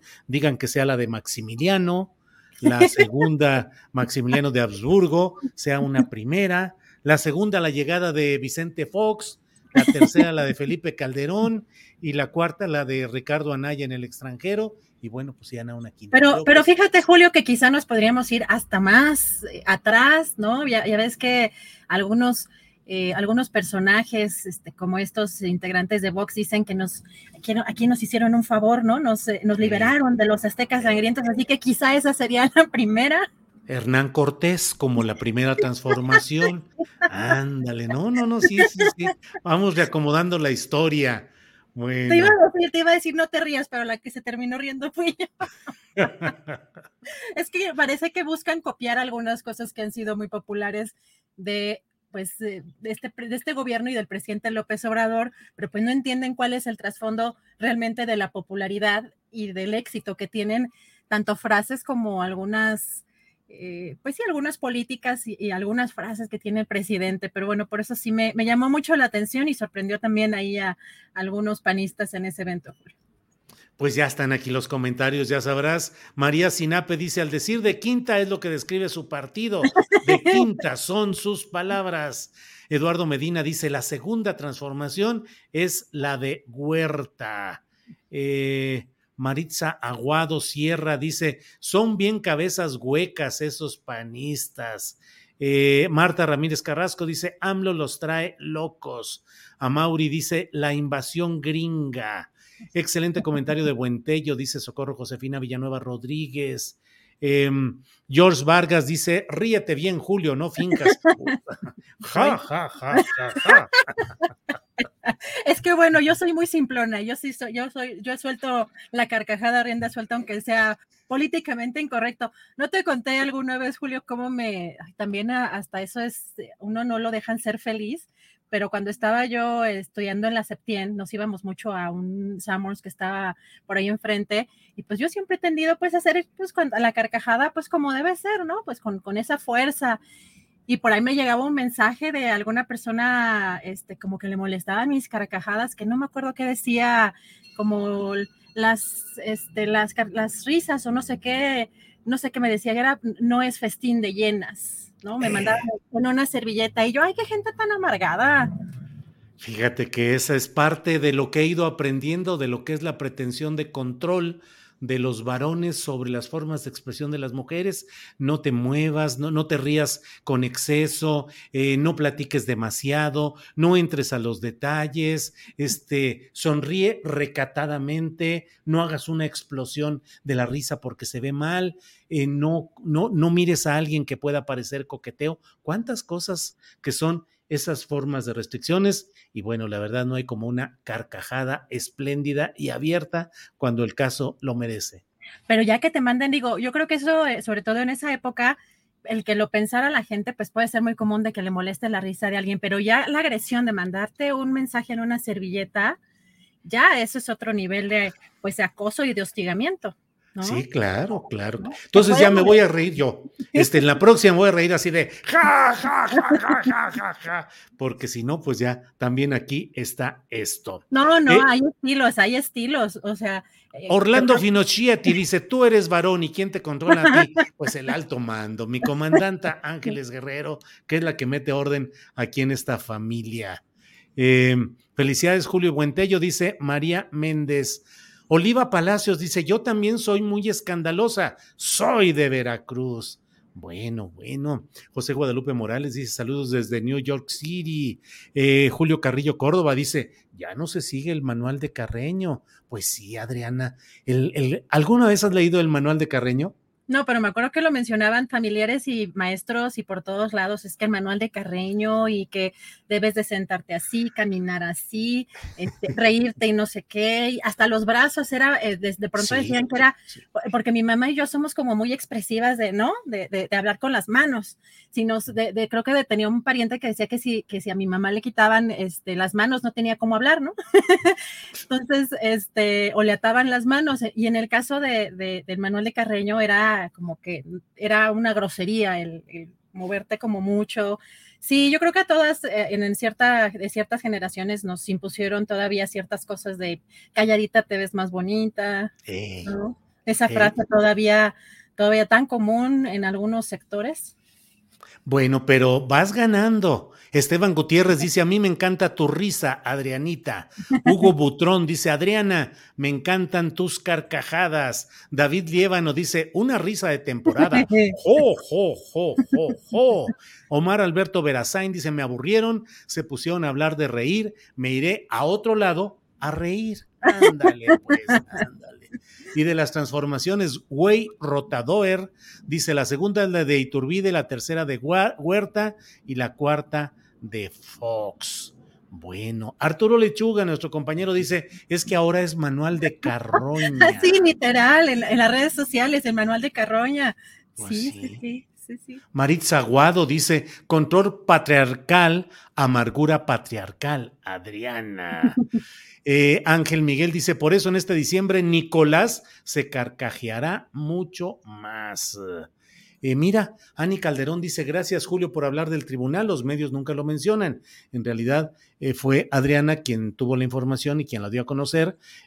sí, pero efectivamente qué bueno que se puede dar a conocer toda esta información. Graciela Ayala dice, mejor la risa, qué bueno que Buentello se ría así. Así es que ahora vas a terminar no solo como Buentello, sino como buena sonrisa. Adriana. Mientras no está como luego me decían, buena botella, no, y no es cierto, porque no, no, no, no le, no le hago a la Felipe Calderón. a lo que dice Arturo Lechuga, dice, acá en la oficina hay un cartel que dice, prohibido ser feliz, evite ser multado. Pues sí, hay, ocasiones en las que hay todo eso. Maritza Aguado Sierra dice, la comandanta es la jefa verdadera de este astillero, ella tiene el control. Pues por lo pronto de mí sí tiene todo el control. Aquí o me cuadro o me cuadran, no hay de otra. ya, soy, aspirante a Fifi. Sí, sí, sí. A mí me encanta la personalidad de Adrianita. Eh, Víctor Hernández, que se ría buentello. Eh, Carlos Carmona, qué bueno, carcajadas espontáneas. Eh, bueno, pues aquí hay de todo. Bueno, pues eh, Adriana, pues creo que llegamos al final. Le damos las gracias a quienes, eh, o estás viendo ahí alguna otra información especial. No, más bien hay que estar pendientes porque mañana vamos a tener una entrevista muy interesante, Julio, sobre todo esto de los golpes blandos, lo que está sucediendo en América Latina, así que pues apunten en la agenda del programa y mañana que se va a poner muy bueno. Bueno, Eh, pues mira lo que son las cosas, Adriana, que alcanzamos, extendimos el programa lo suficiente para que llegara a Saed Bonilla, a quien siempre le agradecemos su amabilidad y su generosidad, quien nos envía un apoyo económico a Saed. Muchas gracias a Saed Bonilla. Gracias. Eh, bueno, eh, Adriana, de las mejores periodistas emergentes, dice Ragnar 2223 y Fug, emergentes. Eh, mm, Adriana es una periodista consolidada. No, pero es que es que a lo mejor no, no, no es como tanto el, reflector, pero este, a lo mejor me veo más chica de lo que estoy, eso también, como si fuera recién egresada, ¿no? Así, ah, salí hace como 20 años de la carrera, pero pues, soy recién egresada. Eres recién egresada. Rosa María Díaz dice, cierto, no veas a nadie porque es coqueta, cierto, todavía se piensa. Eh, Mani Manito dice, ah, me encanta todo, Adriana. Eh, María Elena Ortega dice, don Julio, mis respetos, Adriana, un sol con su sonrisa. Bueno, mira, saludos desde Suiza, nos manda Wey Rotadoer.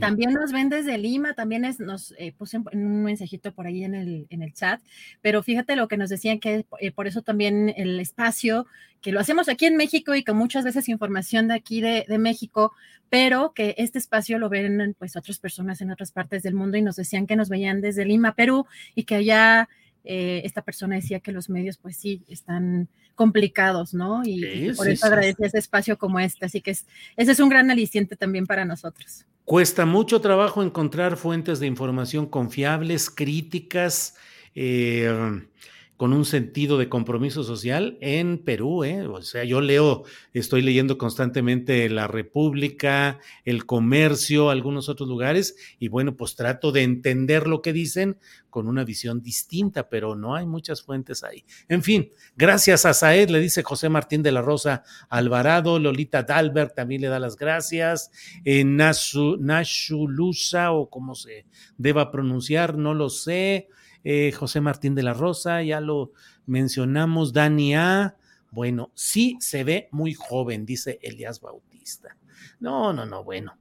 Bueno, pues seguimos adelante. Le agradecemos a todos quienes nos han acompañado en este programa en este día. Gracias, nos vemos a las nueve de la noche en la videocharla astillada y mañana aquí en Astillero Informa, que va a estar movidito, cargadito con muchas cosas interesantes, Adriana preparadísimos porque también la mesa del más allá está puesta como todos los viernes. Muchas gracias y ya huele a sopita.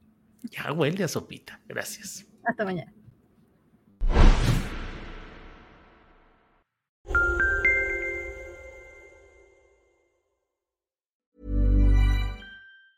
Hi, I'm Daniel, founder of Pretty Litter. Did you know cats tend to hide symptoms of sickness and pain? I learned this the hard way after losing my cat, Gingy. So I created Pretty Litter, a health monitoring litter that helps detect early signs of illness by changing colors, saving you money and potentially your cat's life. Pretty Litter is veterinarian developed, and it's the easiest way to keep tabs on your fur baby's health right at home. Go to prettylitter.com and use code ACAST for 20% off your first order and a free cat toy. Terms and conditions apply. See site for details. Para que te enteres del próximo noticiero, suscríbete y dale follow en Apple, Spotify, Amazon Music, Google o donde sea que escuches podcast. Te invitamos a visitar nuestra página julioastillero.com.